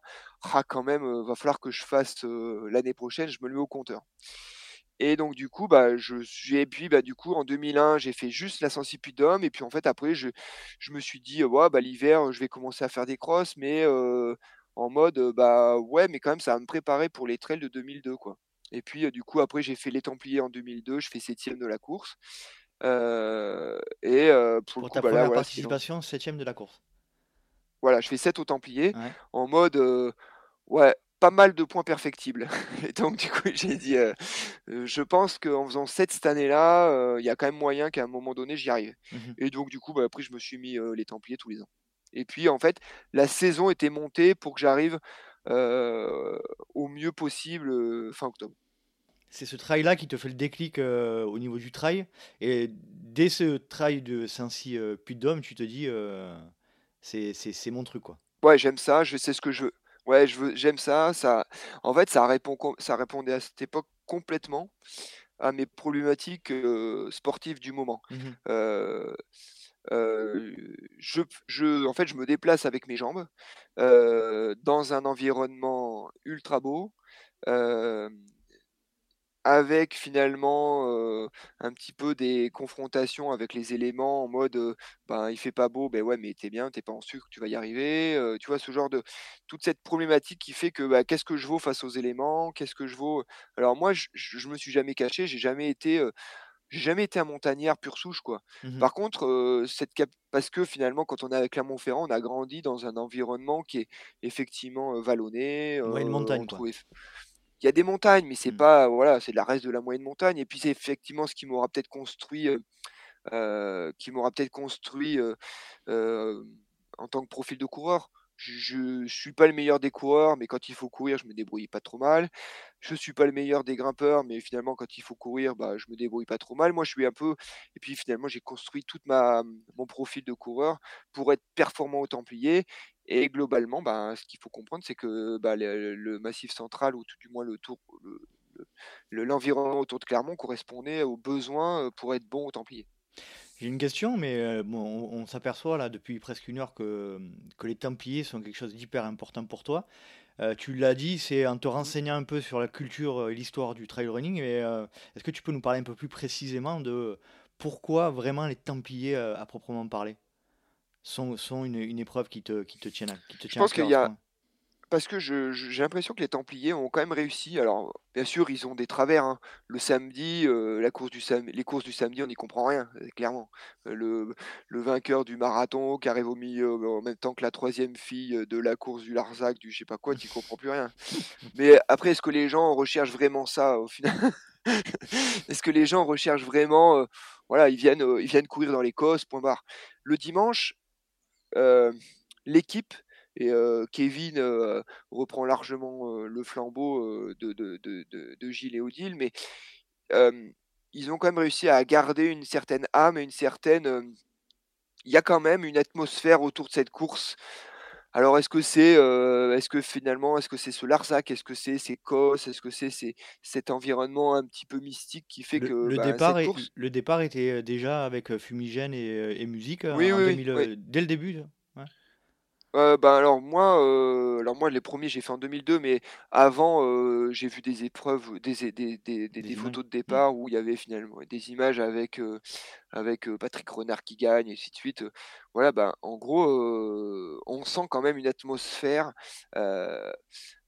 assez, pas non, alors pas pesante, mais je je dirais assez solennelle et Historique? autour de ce de ce Mmh. départ qui ouais, c'est historique, puis je trouve que c'est ça ils ont quand même réussi à garder, malgré, heu, malgré que le le le, heu, le mastodonte que ça peut représenter, ils ont quand même réussi à garder une certaine âme, dans ce qu'ils vont proposer aux coureurs, dans le dans le le le le parcours. Alors maintenant, effectivement, les Templiers, c'est c'est décrit comme, la course, c'est c'est hyper roulant et ainsi de suite, mais je dirais qu'à un moment donné, Tout est relatif. ah non, mais bah, mais bien sûr, tout est relatif et puis c'est-à-dire qu'à un moment donné, tout tout tout, ça dépend du profil. Moi, une course où il faut que marcher, bah, ça me saoule, Mmh mh. ça me gave et bah, oui, par contre, quand tu sais pas courir et que tu te rends compte qu'aux Templiers, tu sais pas courir, bah, ça te met un peu le nez dedans et que tu te rends compte: «Ouais, non, mais c'est trop roulant pour moi». Non, non, c'est pas trop roulant, c'est juste que tu n'aimes pas courir. Mmh mh. C'est donc moi, les Templiers, ça représente quand même beaucoup de choses parce que puis c'est une un une période de vie finalement, tu vois? Tu t'es construit en 2002, tu arrives, tu as 22 ans, puis tu je gagne à mon dernier Templier, tu as 33 ans. Bah, voilà, ça fait tu te dis, ben, de 22 à 33 ans, il s'est passé tellement de choses, heu, à 22, heu, bah, entre-temps, tu t'es marié, entre-temps, tu t'es as eu des gamins, entre-temps, tu as eu des eu des galères, heu, des choses, qui des des moments de vie importants. Tu vois? En fait, c'est c'est moi, c'est plus la symbolique autour de, ben, voilà, ma carrière de trail, oui, elle est teintée des Templiers, heu, parce que, bah, finalement, c'est ça qui m'a construit et à cette époque-là, les Templiers alors peut-être que ce serait différent à l'heure actuelle maintenant si je me mettais au trail, heu, et que finalement j'aurais comme comme «but de vie» entre guillemets le peut-être l'UTMB, mais à cette époque-là, il faut savoir que, heu, les Templiers ça paraissait comme, alors le saint graal non, mais, je veux dire la la course référente parce qu'il y avait rien d'autre. Mmh mh. Il y avait rien d'autre parce que au sur cette ligne de départ, beh, vous aviez toute la France du trail tous les meilleurs de trail. Je me souviens d'avoir une discussion avec Thierry, heu, Thierry Breuil, heu, Mmh. à une époque où ils avaient commencé à créer le le TTN. Ben, il gagne le TTN en 2000, heu, de gagner le la course du TTN en 2000, heu, je sais pas 2008. Moi, je gagne les Templiers et il avait ses mots justes. Il va dire: «Mais oui, mais bien sûr que je» Thierry dit: «Bah oui, je suis champion de France, mais heu, 15 Mais fois j'ai j'échange gagné de champion de France» et oui, quin 15 fois j'utilise je je t 15 fois je j'échange mon titre contre, une victoire aux Templiers. C'est c'est t ouais, c'est c'est une époque, c'est une époque. C'est c'est une épreuve, mys tu l'as dit tu l'as dit, hein, mais tout à l'heure, c'est c'est mystique et et heu, j'ai, mmh, beaucoup, beaucoup d'athlètes qui m'en parlent, mais comme, heu, leur, heu, leur course, heu, de cœur, quoi. Heu, je je je j'en ai parlé avec Fa Fabien Antolinos, avec, heu, Éric Clavry, avec Christophe Malardet, tout ça, c'est des c'est des des coureurs qui, quand tu leur demandes leurs leurs meilleurs souvenirs de trail, ce que je te demanderai après, ils me parlent de ils me parlent des Oui, Templiers, quoi. C'est clair. Donc on on Oui, oui, bah, oui, oui. Mais oui, parce que, bon, alors après là, tu tu parles tous des gens, heu, le problème, c'est que là, tu parles tous un peu des expandables. Heu, c'est sûr que les donc les anciens ont été teintés et marqués par, vrai. par cette course-là, parce que c'est cette course qui faisait référence. Quand tu écoutes parler Sébastien Speller, il est tu vois, si tu discutes si tu poses cette quand tu écoutes parler Sébastien Speller, il est, il est aussi beaucoup. Ouais. euh, c'est tant pis. Hein. Ouais, c'est vrai, c'est vrai, c'est ouais, c'est vrai. Après, tu vois, peut-être que tu, tu, tu poses cette question à, à un François Den, à un Thibaut Barognan, à, euh, je sais pas, un- tout ça, peut-être eux, ils vont peut-être être moins portés sur le fait que les Templiers, parce que la, la, la multiplication des courses, des épreuves, des, a finalement un petit peu, je dirais, euh, euh, des, euh, comment dire, elle a peut-être un petit peu dilué, ouais, désacralisé, puis dilué en fait un peu le, la- la- l'aspect, euh, l'aspect the, the place to be fin, fin octobre. Ouais, ça a été clairement, on peut dire qu'aujourd'hui, ça a été euh, remplacé par l'UTMB, quoi. Euh, Oui, oui, bah l'UTMB reste quand même maintenant le, le, le- on va dire l'événement numéro un du trail. En France, dans le monde, et en tout cas, ils ont quand même bien manœuvré pour que ça le devienne. Et toi, justement, donc, euh, euh, tu nous parlais un petit peu de ta pratique euh, et du fait que c'était pour toi, les Templiers, l'objectif quasiment unique. Ça a toujours été le cas tout au long de ta, carrière ou au, bout d'un moment, tu t'es dit, je veux quand même aller sur plus long? Alors, en gros, Ce qui est marrant, c'est que donc moi je suis rentré euh, chez Salomon en 2004. Euh, bon, clairement, c'était le, le truc, euh, le but affiché, c'était de gagner les Templiers. Après, je les ai gagnés trois fois chez Salomon. Effectivement, en 2010, euh, voilà, là, c'était ma troisième victoire. Dans l'idée, il faut savoir que les Templiers, je les avais mis en fin de, dans, dans la. En 2010, c'était effectivement en fin de saison, pourquoi pas les Templiers, mais en 2010, mon, mon- mon épreuve que j'aurais dû euh, et dans laquelle, pour laquelle je m'étais préparé le plus, c'était l'UTMB qui a été euh, avorté. Euh, À cause de l'orage? problème de météo, Mhm. ouais, à cause de l'orage, on a arrêté aux contamines, blablabla. Donc euh, je dirais qu'en 2010, c'était l'objectif, c'était l'UTMB, parce que finalement j'avais gagné en 2007-2008, j'avais gagné les Templiers, 2009 j'avais gagné le championnat du monde. Donc du coup, bah, voilà, 2010, euh, je voulais passer à autre chose. Mais je me rends compte qu'avec du recul, alors là, pour le coup, sur l'ultra en montagne, euh, je pense que clairement, euh, j'étais pas. euh, mes qualités athlétiques, alors, un, elles ne suffisaient pas, et peut-être elles étaient même contre-productives pour être performant sur un UTMB comme peut l'être François. Donc, du coup, je dirais que bah, Heu, comme je te le disais, moi j'aime bien courir. J'étais plutôt à l'aise en courant parce que, bah, mon là j'étais en sport-études, heu, quand j'étais au lycée, j'étais en sport-études athlée, j'avais une grosse culture athlée. J'ai toujours une grosse culture athlée, j'ai toujours aimé courir, analyser la foulée, machin. Heu, ouais, l'UTMB, c'était pas forcément là où je pouvais m'épanouir le plus, mais finalement, chez Salomon, on se faisait quand même sentir que globalement, c'est sympa tes templiers, mais il y a autre chose maintenant qui s'est Mhm. monté. Mhm. Donc, bon, bah, en mode, bah, OK, bon, j'ai compris, bah, qu'est-ce que je vais mettre en place moi pour sortir de ma zone de confort? Sur une épreuve que je sais gagner, que je sais préparer, que je sais exactement ce qu'il faut faire. Tu me dis, tu souhaites faire les Templiers, qu'est-ce qu'il faut faire le 15 avril? Je sais à peu près où c'est que tu en es dans ta préparation. Heu, là, du coup, je me suis dit: «Bah, là, peut-être que, voilà, faut que je me mette peut-être à autre chose», et que je et donc je me suis dit je me suis mis un peu dans ce mode du long. Mais en 2010, ça s'est arrêté, mais finalement, à l'époque, je pense que c'était pas si mal parce que je pense que j'étais pas préparé de la meilleure des façons pour pouvoir performer sur un UTMB. Et, hem, et puis après, bah, 2011, heu, 2011 que c'est ah 2011, année un peu compliquée parce que j'ai pas fait grand-chose, j'étais j'étais pas mal blessé. Et puis 2012, heu, ça a été peut-être un de mes tournants de carrière, parce que là, pour le coup, je me suis dit: «Bon, bah, là, je vais vraiment faire du long». Et je je je donne un calendrier de pré-course finalement à Salomon. Il faut savoir qu'en début d'année, on vous donne un petit peu de: «Bah, tu vois quoi? Tu tu tu voudrais faire quoi comme course?» et là, je dis: «Bon, bah, là, je rattaque, 2011 ça s'est pas trop bien passé, bah, 2012 moi, j'aimerais bien faire la CCC». Bon, bah, ils disent: «Heu, ouais, c'est sympa, mais en fait, on a déjà du monde sur la CCC, puis nous, heu, nous, on te verrait bien à Leadville». «C'est quoi ce truc?» Leadville. heu, Si tu t'étais renseigné sur l'histoire du trail, «Ouais, euh, c'est une place importante euh, dans le Colorado. hein. Ben oui, mais du coup, j'ai dit: «Bon, Leadville, on va voir». Alors Leadville, c'est quoi? Ah ouais, donc là, je commence à me à regarder. Je dis: «Ouais, OK, donc c'est quoi?» Ouais, bah, ouais, effectivement, ça fait partie des ce qu'ils appellent les 5 heu, les 5 plus gros trails, US en France, heu, en France, aux US, pardon, heu, avec, Western, Hard Rock, Leadville, Angeles Crest et puis, j'ai plus le dernier. San Francisco, non?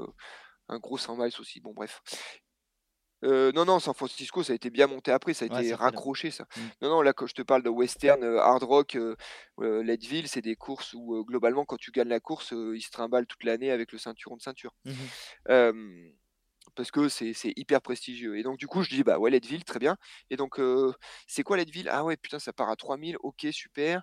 Ah ouais, mais c'est en plein mois d'août. Bon, alors là, je dis: «Bah, écoute, ça va poser un problème parce que c'est à 3000, donc il va falloir que j'y reste longtemps avant».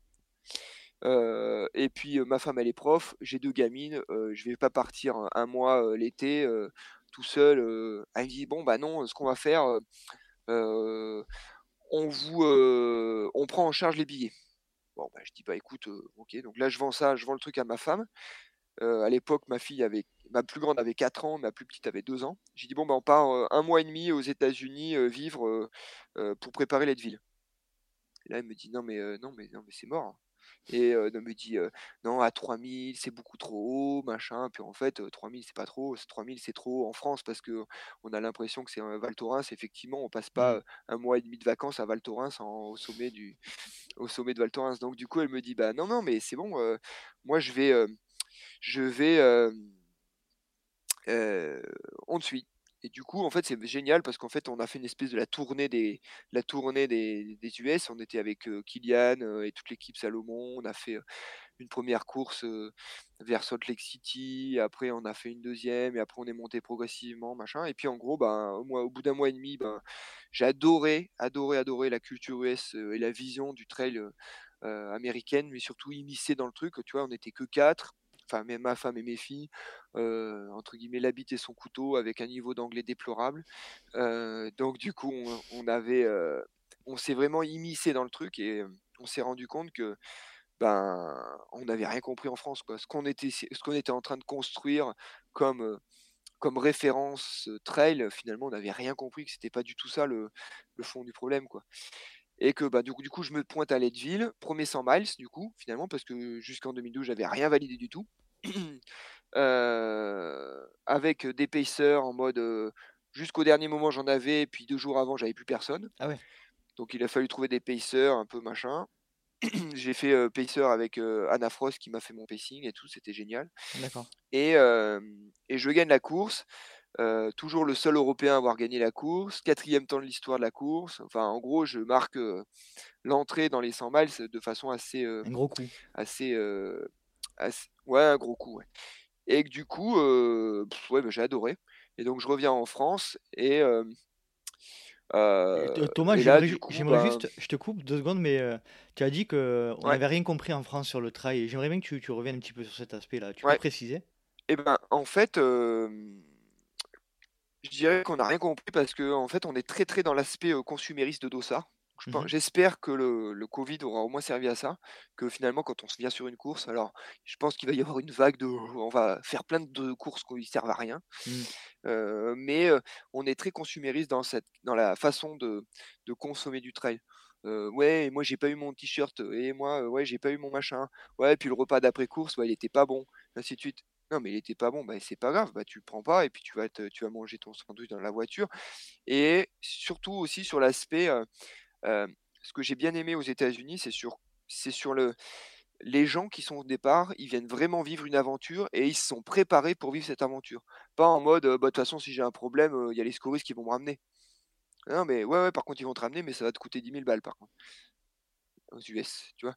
Donc on est vraiment Plus beaucoup plus brut, dans la brut, quoi. Et ben, ouais, c'est brut, c'est à un moment donné, ben, heu, si tu es au départ, c'est que tu estimes que tu as des chances d'être à l'arrivée ou au moins tu t'es préparé en tel de de de la de la entre guillemets «de la meilleure des façons». Mmh mh. Mais heu, mais ce qui est énorme, c'est que voilà et as ça a vraiment cet aspect un peu famille du trail qu'on a un peu perdu en en France finalement parce que tout le monde est un peu on essaie de se faire une espèce de guéguerre, heu, course de montagne, Mmh. trail, ouais, mais moi je fais plutôt de la course sur route, bla bla.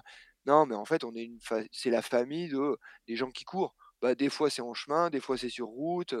Moi, je suis meilleur en chemin, bah bah bah, voilà, j'en fais je fais plus que du chemin, bah, OK, c'est bien, mais heu et heu, le trail US a cet aspect un petit peu, heu, je dirais, famille, respect, respect ouais, origine, voilà, en gros, on s'est dit: «Bah, on met on on» quand tu regardes finalement comment a été créée la western, c'est un peu ça a été créé un Mmh. peu sur un coup de folie et j'ai l'impression qu'ils ont réussi à garder cette espèce un peu un petit peu folie du trail, US. Bah, avec 300 Qu'on est en train dossards avec perdre 300 dossards au départ, heu, c'est plus facile de garder l'authenticité de l'épreuve, hein. ouais, ouais, il y a ça et puis voilà, mais heu, après est-ce qu'il faut se poser la question sur l'utilité de mettre 5000 personnes sur une ligne de départ? Est-ce que est-ce que s est-ce que finalement le trail il est il est ce qu'il est? Il est pas ce qu'il est justement parce que, à un moment donné, il y a cette culture autour de: «Ouais, mais on vit autre chose». Alors il y a des épreuves de masse qui doivent rester épreuves de masse, qui peuvent rester épreuves de masse parce que, bon, elles ont réussi un petit peu à à gérer un peu cet aspect, masse et garder une espèce de de d'âme autour de leur épreuve. Mais, mais clairement, à un moment donné, ça ça me faisait marrer parce que j'avais des il y a des gens, en fait, ils sont mutés en organisateurs de trail, mais juste parce que, ben, au moins ça fera vivre ça fera vivre l'assaut, heu, mais en fait, on s'en fout complet du trail. Des clubs de foot qui montent des qui qui montent des trails parce que gros, ils ont voilà et Mmh. ben, ça, quand on quand je parlais un petit peu sur l'aspect, culture, ben, on est en plein dedans. À un Mmh moment donné, bah, ouais, l'aspect culture, ça fait partie quand tu montes une épreuve, faut que tu t'intéresses à la discipline et j'ai l'impression que les les les aux États-Unis aux États-Unis tout du moins, malgré l'aspect parce qu'on leur fait pas la c'est pas des lapins de 3 semaines, hein, ils sont Mmh. dans le business pareil, hein. Je veux dire, heu, la western, heu, c'est une course ultra rentable parce que c'est 300 au départ, mais comme c'est tellement prestigieux, bah, tu payes 400 pour faire pour pour être au départ. Mmh Sujet super intéressant. C'est, moi moi qui, suis beaucoup de podcasts aux États-Unis notamment, c'est clair qu'il y a une différence de de de de mentalité, Europe, Ouais, Amérique quoi, États-Unis. mmh. Canada aussi, on peut dire Ah oui, le Canada se rapproche, j'ai l'impression, heu, de de des des Américains. ouais, alors le Canada, j ouais, le Canada alors, ce ce le Canada, il se rapproche des Éta de des Américains dans leur, heu, culture sportive, tout du moins. Alors plutôt le Canada, je dirais ouais, sinon le Canada en général. Par contre sur l'aspect trail, je veux dire le Québec et tout ça, ça me fait marrer parce que j'ai l'impression qu'ils découvrent la discipline. C'est Mmh. avec 20 ans de retard, ils découvrent le trail. Et donc du coup, ils sont vraiment dans cet aspect un peu, bisounours de la montagne, bisounours du trail, ouais, le trail, ouais, c'est le chemin, machin. En fait, un peu comme, hem, bah, comme, heu, je dirais que c'est au Canada, le trail, c'est un peu le trail, en France des années 2000, tu vois? Mmh Ouais, su super super, heu, super sujet intéressant, différence de point de vue et de et de mentalité et de, entre entre les Américains et les Européens. Est-ce que tu peux nous donner, s'il te plaît Thomas, ton plus beau souvenir de trail? Si tu devais en choisir j'en ai allez, je vais en mettre ah, si je devais en choisir un, heu, je dirais que ça serait, heu, même parce que quand quand j'y repense maintenant, enfin, on va dire, il y en a un qui ce serait peut-être les Templiers 2013, heu, parce que j'ai eu une année très, très compliquée. On a eu des des gros problèmes de santé avec mon épouse, enfin, surtout elle. Hem, moi, j'ai eu une année très, très chaotique. C'était la première année où j'étais chez ASICS. Heu et je dirais que 2013, ça a vraiment marqué, une, un tournant dans ma vision de la discipline et de ce que je voulais faire après et donc je regagne les Templiers, heu, vraiment en mode, ouais, ben, voilà, la dernière, c'était 2010, heu, bon, la première c'était mon premier er Templier, c'était en 2002 et c'était finalement, c'était la dernière fois que j'ai couru, le la course des Templiers et je dirais que c'est celle-là qui m'a vraiment le plus, heu, le plus, heu, marqué et je crois avoir pleuré à l'arrivée dans les bras de ma femme. Mais et ça m'arrive très, très, très, très, très peu très, très rarement, parce que finalement c'était l'aboutissement d'une année très compliquée et puis d'un processus, finalement de de préparation où heu heu, tout enfin, entre guillemets «seul» à préparer mon objectif parce qu'en gros j'étais, heu, ça passe ou ça casse. Mmh Parce que j'avais strictement rien fait de l'année parce que j'ai été blessé tout le long, je m'étais fait opérer d'une pubalgie, bref, c'était très compliqué et en 2013, je dirais que personne m'attendait, je gagne la course, un super plateau, ouais, je dirais que c'est un de mes premiers, enfin un de mes meilleurs. Et si je peux m'en mettre Tu mon peux, tu mon peux. mon souvenir, mon mon meilleur prime, mon meilleur je dirais que ça serait, et bah, ça serait finalement Leadville 2012 Mmh parce que Leadville 2012, heu heu, bah, c'est plus le contexte qui fait que ça a été peut-être un de mes meilleurs souvenirs parce que de passer un an, un mois et demi,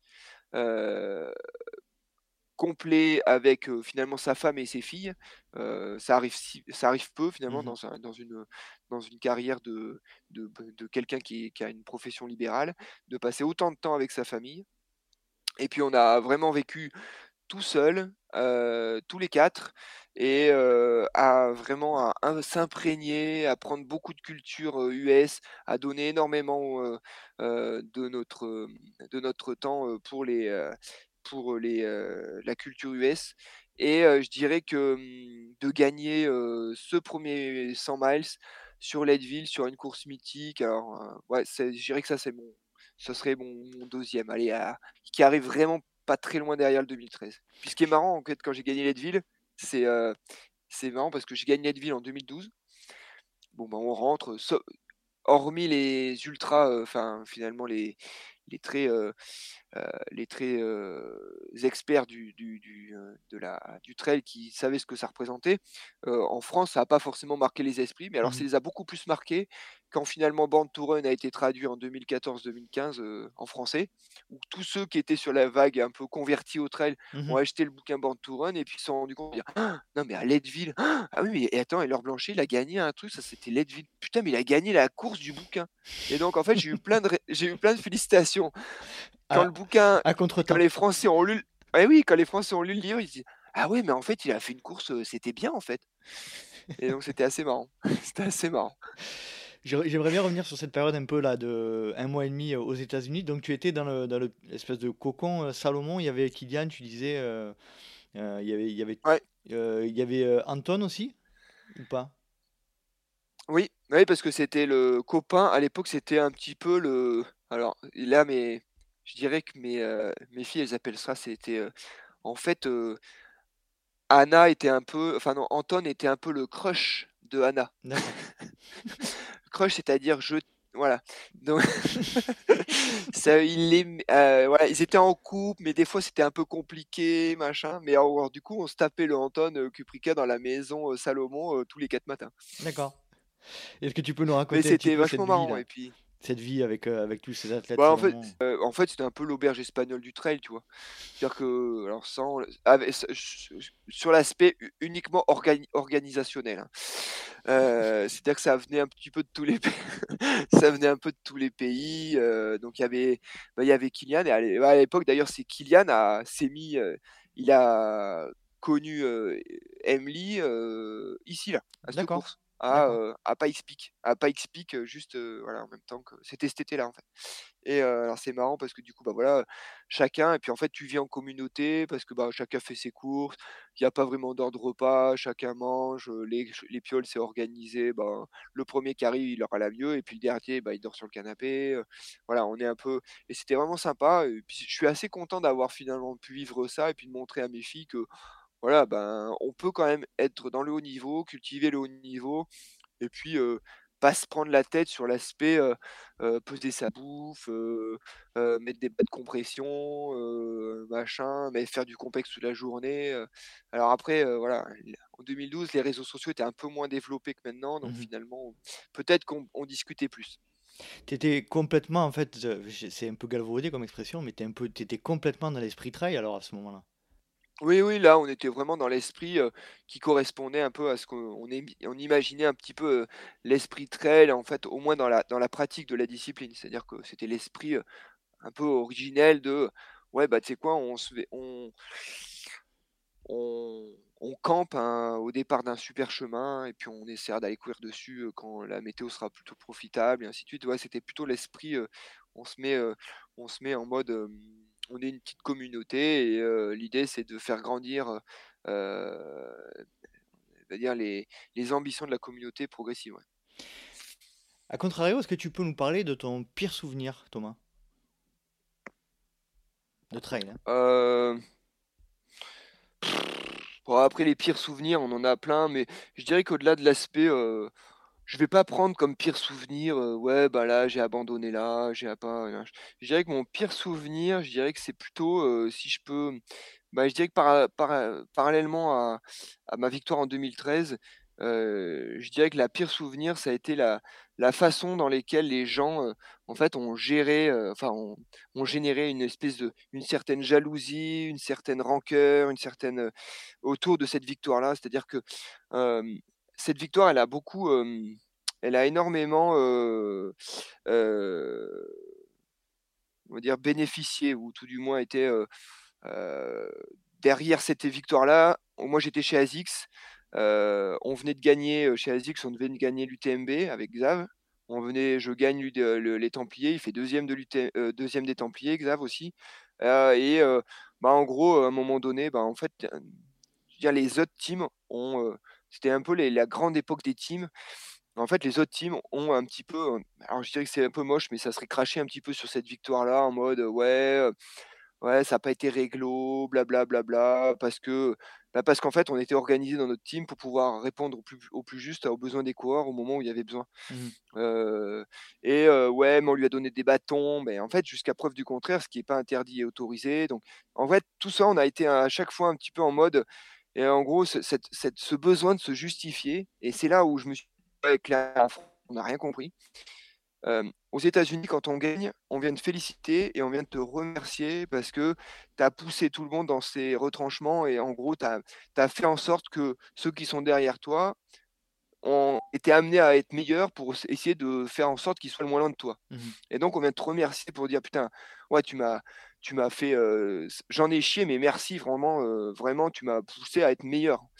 Et là, en fait, en France, quand tu gagnes et ben, on va te dire, heu: «Ouais, mais non, mais ça se trouve, on lui a passé des bâtons, il avait pas le droit, ouais, puis là, il a eu un bidon, nin et ça, je dirais que ça a été peut-être mon mon plus mauvais souvenir, on va dire, autant la victoire, j'ai passé la ligne, ça a été un de mes meilleurs souvenirs que j'ai pu partager avec mon épouse.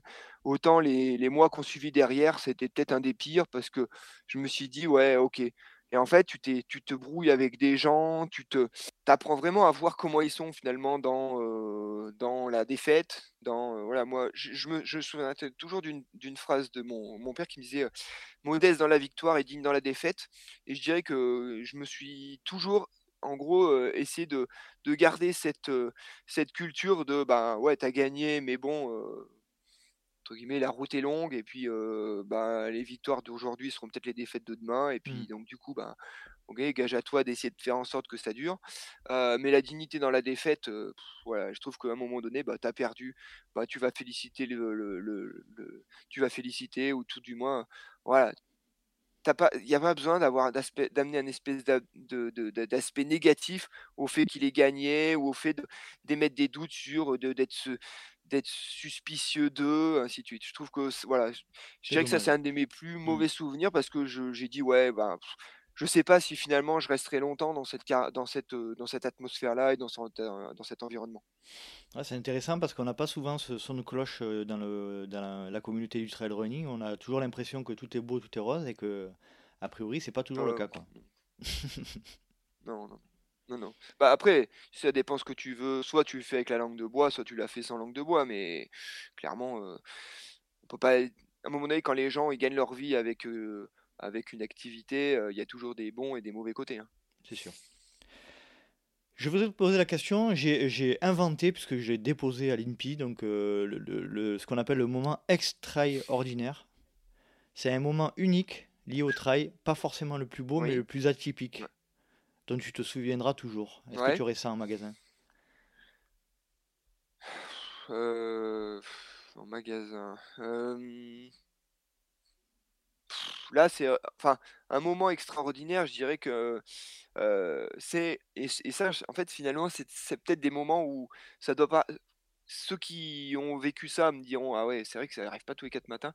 C'est ce qu'on appelle le flow, Mhm, c'est-à-dire que tu cours et tu as l'impression que en fait, tu te regardes courir. Tu es au-dessus de toi, en gros et tu as l'impression que tu peux accélérer, que c'est sans fin et que, tout paraît facile, tu as des tu pas tu as tu de bobos nulle part, tout va bien, c'est super beau sur lequel tu cours et ça, ça m'est, peut-être arrivé, peut-être, allez, peut-être 1 ou 2 fois et je me souviens d'une une fois où ça m'est arrivé sur, en courant au-dessus du Sancy où, globalement, j'ai fait les crêtes et je me disais: «Putain, mais en fait, c'est trop facile le trail» et ça serait ces moments où tu as le le flow total et que tu te dis: «Ben, ouais, putain, en fait, c'est trop bien ce que je fais et je suis trop je suis trop bien, en fait, dans mon dans mon effort physique et je suis trop bien. En gros, tu as l'impression qu'il enfin, tu as envie tout du moins que que ça ne que ça ne s'arrête pas C'est un et alignement, ça, en en fait. gros, Ouais, c'est exactement, c'est ça. C'est l'alignement des planètes au moment, tu es bien, il fait beau, tu enfin il fait beau, c'est pas qu'il fasse beau, qui Mmh. ça soit pas une planète qui doit être alignée absolument,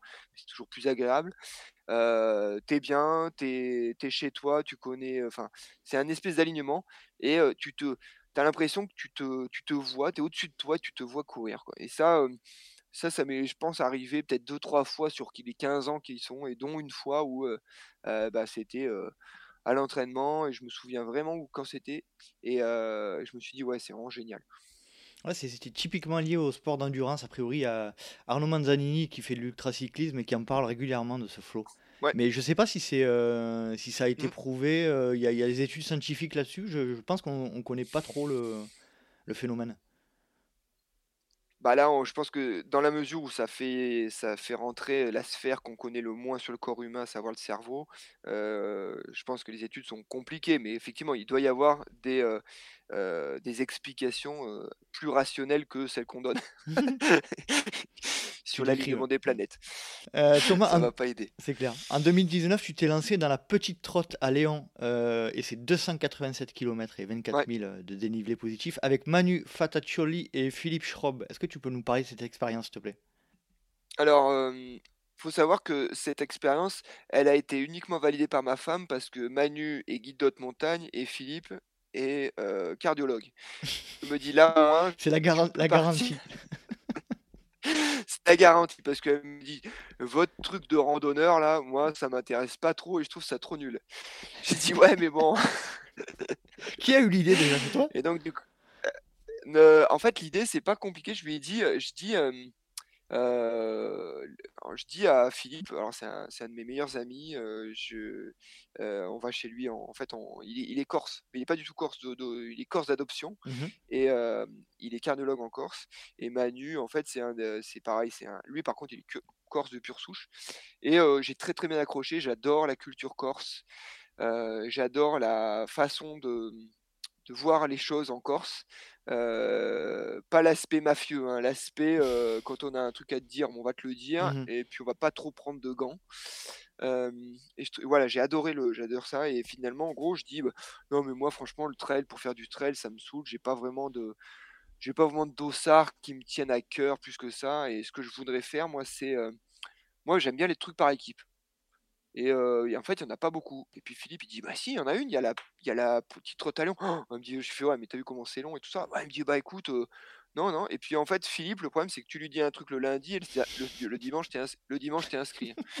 Donc donc il nous envoie «Bon, bah c'est bon, hein, je je nous ai inscrits, heu, c'est bon, les tirages au sort, c'est dans dans c'est dans un mois». J'ai dit: «Tirage au sort de quoi?» «Bah tu sais, de la PTL qu'on avait parlé». «Non, mais en fait, pas on avait parlé vite fait quand même, on avait» et donc du coup, il te rappelle: «Bon, bah c'est bon, on est pris, hein». oh, le guet-apens. là-dessus, je dis ça ouais, le guet-apens complet. Ça fait ça me fait exactement penser au au comme, heu, Johan le le décrit très bien dans son truc, heu, le dossard 512. C'est, heu, ouais, ah bah, en fait, c'est bon, vous êtes inscrits à la PTL les gars, hein. Bon d'accord, donc coup, bah, moi là-dessus, je présente la chose à ma femme qui me dit, tu voilà, qui me elle, effectivement, qui me dit tout tout le bien fondé qu'elle pensait de cette belle course. Donc elle me dit: «Bah, écoute, ouais, tu te démerdes, vous» et bon, bah, finalement, je dirais que c'est une, ça a été une super expérience. J'ai fini avec des des pieds dans un état, heu, mais pathétique, pitoyable. Je dirais que j'ai 2 conseils d'ailleurs, heu, sur la PTL ou globalement sur l'aspect, heu, ultra.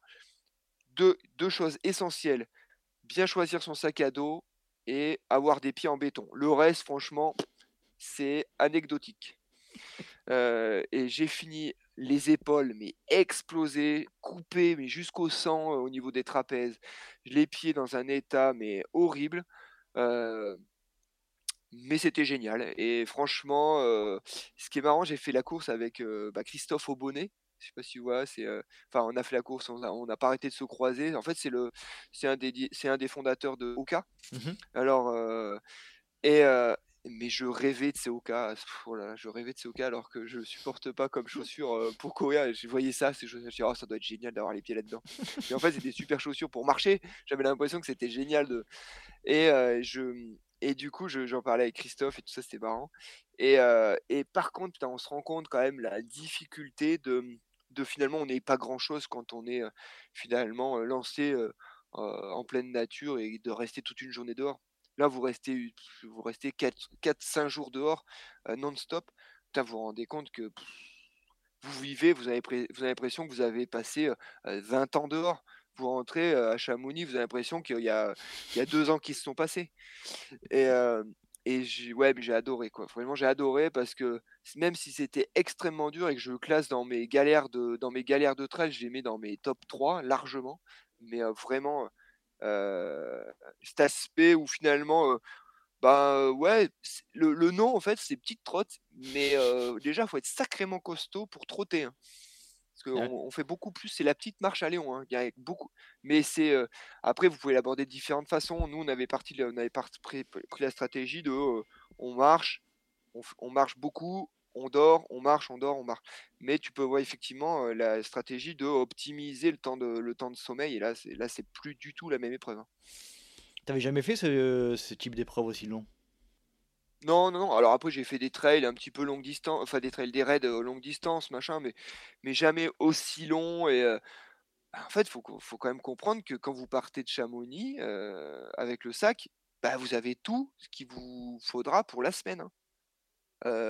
Alors, là vous êtes, toujours un petit peu, là c'est le le choix de dire? Cornélien entre, je prends pas trop de choses pour être léger ou, je prends quand même des choses pour être confort et ça a été, ouais, c'était très, très, très, compliqué, comme gestion, mais ouais, j'avais jamais fait, mais est-ce que je le referai? Je sais pas parce que je pense pas que je refasse parce que, ça s'est super bien passé et je voudrais vraiment rester sur une super bonne note. Mmh et vous étiez 3 Et tout le temps il y a pas eu de grosses galères, ouais, 3 tout le temps, nous. Ouais, nous on est au départ, on s'est dit: «Bon, bah, de toute façon, on le fait pour une assos, donc on on le but, c'est qu'on arrive». Mais en fait, après rapidement, à 3, le problème, ce qu'il faut comprendre, c'est qu'à 3, heu, vous perdez le la capacité à à comment s'appelle? Vous perdez la capacité à à générer le à générer, le fait d'être toujours au top parce que, mmh sur 3, vous avez quand même 2 chances pour qu'il y en ait pour qu'il y ait que le gars qui soit pas bien, il tourne, Donc sûr. non, c'était mais c'était sympa. Franchement, Tu peux tu peux nous nous donner de de, mmh, nous dire 2 petits mots sur l'association que vous avez sou soutenue? Heu, alors l'association, c'est Antsem. En fait, c'était une association pour, hem, heu, récolter des fonds pour permettre aux aux aux enfants hospitalisés, en métropole, de pouvoir en fait, prendre en charge une partie des frais, non pris en en fait, non pris en charge par, par le par la par les les les les assurances pour que les parents puissent, être à côté des enfants quand ils sont hospitalisés sur le le continent. D'accord. On peut les rejoindre. c'est quoi? Onsen, tu peux, tu peux, heu, Ouais, épeler? Antsem. A-N-S-A-M-E. A-N-S-A-M-E. Bon, mais je vous invite tous à aller, aller voir, le site internet, pour, regarder ce que ce que fait cette association. Est-ce que tu as encore un rêve de trail? Mmh, non, j'ai pas vraiment de rêve de trail. Je dirais que je alors après, heu, je suis toujours dans l'esprit de ce que j'ai fait, j'étais content de le faire. Je vis pas avec des regrets ou des choses, je dis: «Ah ouais, c'est con ça, j'ai pas fait, j'aurais bien aimé». Non, le rêve de trail, je dirais que continuer à pouvoir, cour courir suffisamment longtemps, hem et Voilà, si un jour effectivement partager, des moments de trail avec, avec mes enfants ou avec des copains, ça va être fi finalement ça le ça le plus important, mais j'ai pas vraiment de rêve. Quand j'ai pris une lic enfin là, je je suis je suis je suis, je suis, ce qu'on appelle master, donc vétéran. Je je compte pas en fait m'épanouir dans une carrière en vétéran.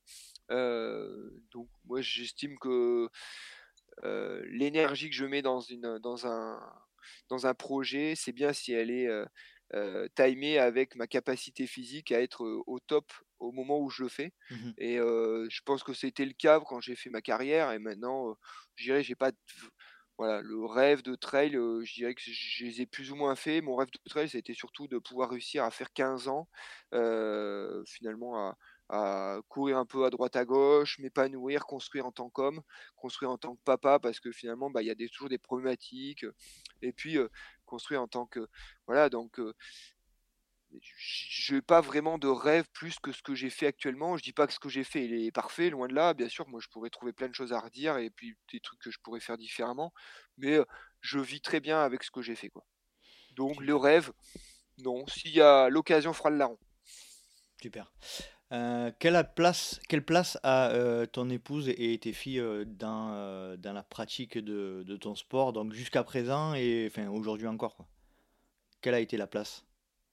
Alors, faut comprendre que ma bah, ma la place de mon épouse, elle est totale parce que faut comprendre que ma avec ma femme, on se connaît depuis qu'on a 12 ans. Mmh Pas depuis 12 ans, hein, depuis qu'on a 12 ans. Mmh Donc finalement, j'ai vécu, beaucoup plus, de temps avec mon épouse que, personne d'autre sur, heu, sur terre, quoi. Donc du coup, heu, tout ce que j'ai construit avec elle, elle a toujours été à mes côtés, elle est à 12 ans quand je lui parlais de que j'allais faire du triathlon, ben, elle est venue me voir sur les épreuves de triathlon, ça a été, la elle m'a fait mes ravitaillements. Alors, heu, je suis pas du coup du style, c'est maman qui fait les ravitaillements et puis papa qui court et puis les enfants, vous prendrez, vous allez, vous allez courir avec papa à la ligne d'arrivée. Ça, je je comprends qu'on soit un peu là-dedans, heu, dans cette cette espèce d'i d'image d'Épinal, heu, mh. du trailer du XXIe siècle, mais mais je suis pas, voilà, elle m'a totalement en fait, je pense que clairement, je l'aurais pas eu avec à mes côtés, j'aurais pas fait le quart de ce que j'ai fait.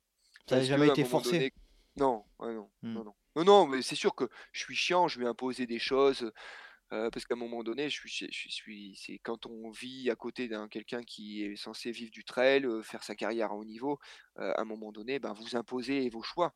Vous imposez vos destinations de vacances, vous imposez vos dates, vous imposez votre, calendrier à la famille. Elle sait que j'en avais besoin, moi, pour que pour me construire, heu, mais clairement, elle a été une pièce maîtresse dans ma capacité à pouvoir répondre présent. On est bien sur une ligne de départ parce que on sait que ce qu'on laisse au derrière la ligne de départ, c'est sûr, c'est serein, c'est propre. Heu, je conçois pas qu'on puisse réussir dans le sport, et ou tout du moins longtemps dans le sport, sur un un truc de bric et de broc dans dans sa dans sa sphère personnelle et Mmh familiale. Ouais, c'est une composante, indispensable, j'imagine, c'est clair, c'est clair. Ouais, oui, clairement. Puis mes enfants, je dirais que je vais pas leur imposer le fait que je dirais que, heu, les enfants, Alors moi je cours pas du tout pour mes enfants, faut arrêter de faire croire ça là j'ai les gens en fait qui disent, «Moi je cours pour ma famille, machin». Non, non, la pratique de la course à pied est clairement une pratique, heu, égocentrée. Faut arrêter, c'est égoïste, on court tout seul, C'est un faut sport arrêter de dire que hein? je cours pour Sauf sur la. PTL. Non, non, c'est un sport individuel. voilà, sauf sur la PTL. Mais mais on est sur un sport individuel. Moi, je cours pas je pas je cours pas pour mes enfants. Par contre, je cours parce que ça me fait du bien et du coup, le temps que je passe avec mes enfants, il en est que meilleur. Mais clairement, je suis pas du tout dans l'aspect, mes enfants m'ont aidé à me construire en tant qu'homme, en tant que papa et est-ce peut-être que ça a impacté sur ma capacité à voir les choses différemment et heu, à me performer davantage sur des choses que j'aurais peut-être pas performé si j'avais pas été papa? Mmh Mais heu, non, moi je fais en sorte de pas mélanger les choses, voilà, mais par contre, je mes enfants m'ont aidé à me construire, clairement. Et Hem lycée de Versailles et? Et quoi tu et dis? lycée de Versailles, j'espère que je les aide à leur à les construire. Lycée de Versailles, Ah d'accord, heu et vice et vi et vice versa. d'accord. J'avais pas compris, pardon. Heu, en off, on a parlé, heu, d'un projet que avec, sur lequel tu collabores, c'est, Run Advisor. Est-ce que tu peux nous parler de de de ce de cet aspect-là, s'il te plaît? Run Advisor, c'est une start-up qu'on a montée avec un copain, avec qui, avec qui je je je je courais et puis, tu sais, ça fait toujours partie des projets que tu dis, quand tu cours, tu rentres de tu rentres de courir, tu as toujours plein de projets et plein d'idées en tête, donc il faut vite les noter sur un bout de Je papier. vois pas du tout de quoi tu parles. la la course à pied a ce et du coup, tu rentres vite, tu marques tout et puis avec avec Mathieu, Mathieu Fillon, on a monté cette, on a monté cette start-up là pour, autour d'une application qui se voulait un petit peu transversale dans le monde du running et qui propose finalement de fédérer autour de, enfin de concentrer autour d'une seule application des bons plans pour autour d'une communauté un peu running friendly, les bons plans pour trouver un événement, pour trouver un parcours autour de soi, pour trouver un hôtel-restaurant, pour trouver les chaussures, les magasins, tout ce qui est, ce qui fait que tous les acteurs finalement un peu du monde du running qui serait concrètement géolocalisée. Et donc elle est toujours, elle a pour l'instant, elle est, enfin, elle est téléchargeable sur toutes les plateformes iOS et Android.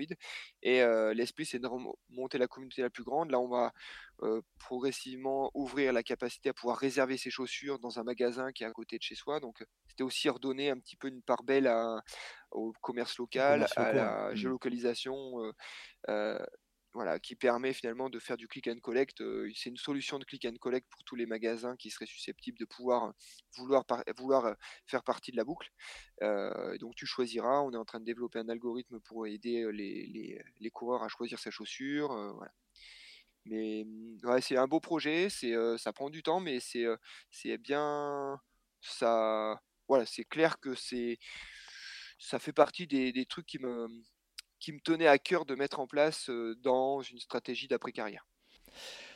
On va parler d'un sujet qui, qui, me, qui me parle à moi en particulier, puisque j'ai découvert il n'y a pas longtemps dans le podcast de la bande plein les oreilles, alors qui est un podcast pour les pratiquants de sport outdoor, et, ah que, et que vous animez avec Sylvain Georges et mmh. Jérôme Gallo. Est-ce que tu peux nous parler de, de ce projet-là? Ouais, c'est pareil, c'est alors oui, il va me dire: «Putain, le gars, il a tout 36 000 projets», en fait, c'était marrant, en fait, c'est parce que avec Sylvain, on a toujours, eu, cette volonté enfin, cette, comment dire? Cette, cette ambiance un peu, Moscato Show de le sport d'endurance. C'est-à-dire qu'à un moment donné, on a toujours, adoré refaire le match après le match. Genre: «Ouais, t'as vu l'autre, il a posé une mine là, ça aurait peut-être bien de faire ci, et donc en fait, on avait toujours plein de trucs et puis on se dit: «Putain, si on si on s'enregistrait, ça pourrait être trop marrant» et puis, bon, c'est resté comme ça et puis, il y a Jérôme Gallo qui était, qui est le speaker de l'ASM qui est venu me qui est venu me voir pour, un projet parce que finalement quand tu es speaker de l'ASM et que tu pas beaucoup de matchs, tu as du temps L'ASM, c'est l'ASM Clermont, c'est ça? ouais, ASM Clermont Rugby, ouais mmh. et et du coup, il cherchait finalement des des des des des capacités à enfin des capacités, des, il cherchait finalement des des productions de contenu. Donc il était venu me voir en mode, bon, c'était pas bien glamour, mais c'était, «Et que sont-ils devenus?» Donc bon, bah, je faisais partie des que sont-ils devenus? Des les champions clermontois? Bon, j'ai dit: «Bon, bah, tant pis». Donc je lui explique un petit peu, bah, ce que je suis devenu. et du coup, il me dit, ah, je lui dis: «Bah, ouais, j'essaye, bah, tiens, je galère un peu parce qu'il faut que je trouve des des productions de j'essaye de de produire des contenus, des machins». Je dis: «Bah, tiens, c'est marrant parce que nous, avec Sylvain, on avait une idée d'un truc et ben lui, c'est un peu notre Philippe Schropp, c'est-à-dire que tu lui parles d'un truc le lundi et le lundi prochain, il dit bon bah c'est bon, on enregistre. Donc, mais en fait, c'est vachement bien parce qu'il nous a poussé à le faire, que, chose qu'on n'aurait peut-être pas pris le temps de le faire. Mmh puis en fait, on s'est pris vraiment, on s'est vraiment pris au jeu. Et puis, puis franchement, je trouve c'est sympa. on essaye. Alors moi, je veux pas refaire le, tu sais, je veux pas refaire le. l'eau tiède, hein, je veux pas faire le fil à couper le beurre. L'idée, c'était surtout de, mettre une amener finalement un peu une expertise autour de notre nos backgrounds respectifs. Sylvain a été, cycliste pro, moi j'ai été, à haut niveau en course à pied, l'idée c'était d'amener des des petites billes, des des connaissances, à travers un ton léger, frais, sans trop de langue de bois parce que ça parlera on est assez cash, s'il y a des choses à dire, on les dira. Mmh mais mais mais voilà, l'esprit c'était ça, effectivement, c'était de monter une structure, enfin monter une structure, monter un média autour de, voilà, un peu les grandes gueules du les grandes gueules de, du sport outdoor quoi et endurance. Je confirme, c'est très, très frais, c'est, dynamique, c'est sans langue de bois, c'est vraiment, vraiment super sympa. Je ça détonne un peu, du dans le milieu du trail running, hein, notamment qui est un milieu assez policier en règle générale. Euh, et, euh, et vous faites du mmh. super boulot, c'est très très très intéressant. Bon, ben, je te remercie venant d'un d'un d'un home d'une ceinture noire du podcasteur. Oh, quel honneur, quel honneur, quel honneur. Non, non, c'est vraiment, vraiment, blague, blague à part, c'est vraiment un super, un super podcast et, euh, et c'est très, très divertissant. Donc bravo, bravo à vous trois. Qu'est-ce que je veux dire? Ah. Euh, Qui tu souhaiterais euh, me conseiller pour apparaître dans le podcast? Ah, ouah. Heu, alors après, il faut que je je me souviens pas qui tu déjà eu, mais heu, qui je pourrais dis pour ouais, là, je sais pas trop, heu.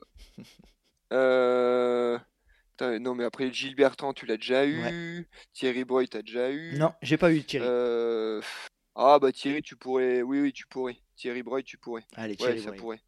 Bon, ça marche. Thierry tu- Boy, ça pourrait. Si, si tu peux On reste un peu dans les expan on on re on reste un peu dans les expandables, hein, mais mais bon. Allez, c'est noté. Euh, Thomas, est-ce que tu as un dernier euh, message à, à faire passer? Bon, on a bien fait le tour. hein, euh, Est-ce que tu as un dernier sujet à évoquer? Oui, oui, je te remercie, bah, de ce temps, le temps que tu m'as consacré et finalement, voilà, je trouve que non, bah, en fait, les derniers sujets, je dirais que je je je au-delà de l'aspect, hem, carrière et ainsi de suite, je trouve qu'en fait, on meurt jamais dans la mesure où on a, au moins des des des projets en tête et des, des volontés de se remettre en pas en question, mais, au moins de se sortir ses zones de confort. Ah, plus on est confortable, c'est ce que je dis à mes à mes patients, hein, le le le canapé, c'est confortable, 6 mois de canapé, ça donne mal au dos. Ouais, Donc, des escarres aussi. heu, je dirais que des es des des des escarres et tout ça, donc à un moment donné, je dirais que je je peux dans que ça soit dans la pratique sportive ou dans la vie en général, heu, ouais, éviter, heu et que ça et finalement, ça serait un petit peu la définition même du trail, c'est que hésitez pas à sortir, heu heu, à prendre soit du hors trace ou du chemin un peu moins carrossable. Je trouve que c'est ça qui pourrait, finalement, résumer la vie d'une carrière en trail réussie avant, pendant, après. Très bien. Bon, message, message passé. On arrive à la dernière partie de l'épisode, c'est les questions rapides. Alors, je vais te poser des questions.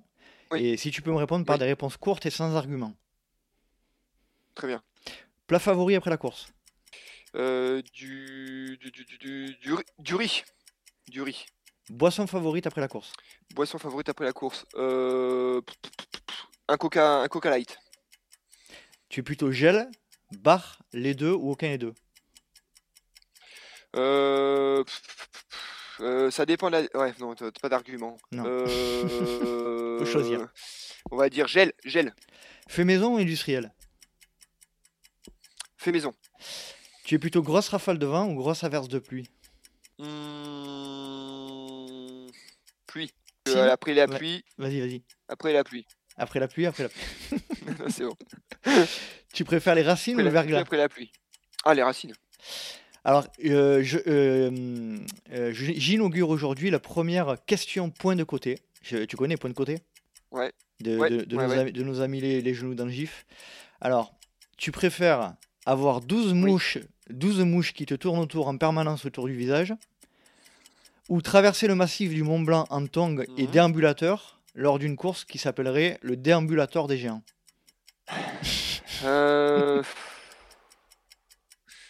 Ouah, ça doit enfin, faut il suffit de prendre son temps, mais le déambulateur des géants, moi, ça m'intéresse, hein. Ok, très bien. Tu, pré- tu préfères courir de nuit ou de jour? Heu, 2 jours. Tu préfères courir le matin, le midi ou le soir? Matin. Quand tu cours, tu es plutôt podcast, musique ou rien du tout? Je suis plutôt podcast. Ah, team podcast, ça fait plaisir. Ça, c'est bien ça. Et pour terminer, dans ta carrière, tu aurais aimé gagner un UTMB ou une We- Western State? Mmh, alors, hem, je pense qu'un UTMB, c'est plus rentable, mais une western, c'est plus prestigieux. Donc dirais western. Allez, super. Super, Thomas. Merci beaucoup, c'était vraiment, vraiment super. Bah, deux heures pile, tu vois, donc euh, tu as battu euh, le record de longévité de l'épisode, mais c'était hyper, hyper intéressant et je me suis régalé. Bon, je te remercie, Nico. Merci beaucoup et puis euh, bonne continuation pour tout, pour Run Advisor, pour, pour, bah, pour tout ce que tu souhaites et puis prends soin de toi. Bon, merci, Nico. À très vite et j'attends l'interview de Thierry Breuil. Allez, ça marche. Merci beaucoup Thomas et puis passe une, une agréable journée et, euh, et à très bientôt. Ça marche. Salut, Nico. À Salut. bientôt. Salut, à bientôt. Bye bye. Salut. Et voilà, cet épisode est à présent terminé. J'espère que vous avez passé un agréable moment en compagnie de Thomas Laure Blanchet. Je le remercie pour toute sa franchise, de nous avoir partagé toutes ces anecdotes, sa transparence. Euh, et euh, pour ma part, ça a été un agréable moment de partage. Donc merci, merci, merci à Thomas pour tout ça. Si vous souhaitez rejoindre le LTP, rien de plus simple, il vous suffit de vous connecter euh, par exemple sur les réseaux sociaux à Let's Try le podcast sur Instagram, à Let's Try sur Facebook. Et si vous souhaitez avoir des infos euh, mensuelles une fois par mois, j'envoie des nouvelles du LTP avec les nouveaux invités, avec les backstage de l'émission.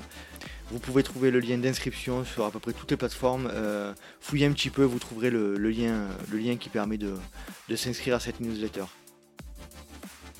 Ceci étant dit, j'espère vous retrouver pour un prochain numéro du Let's Ride Podcast.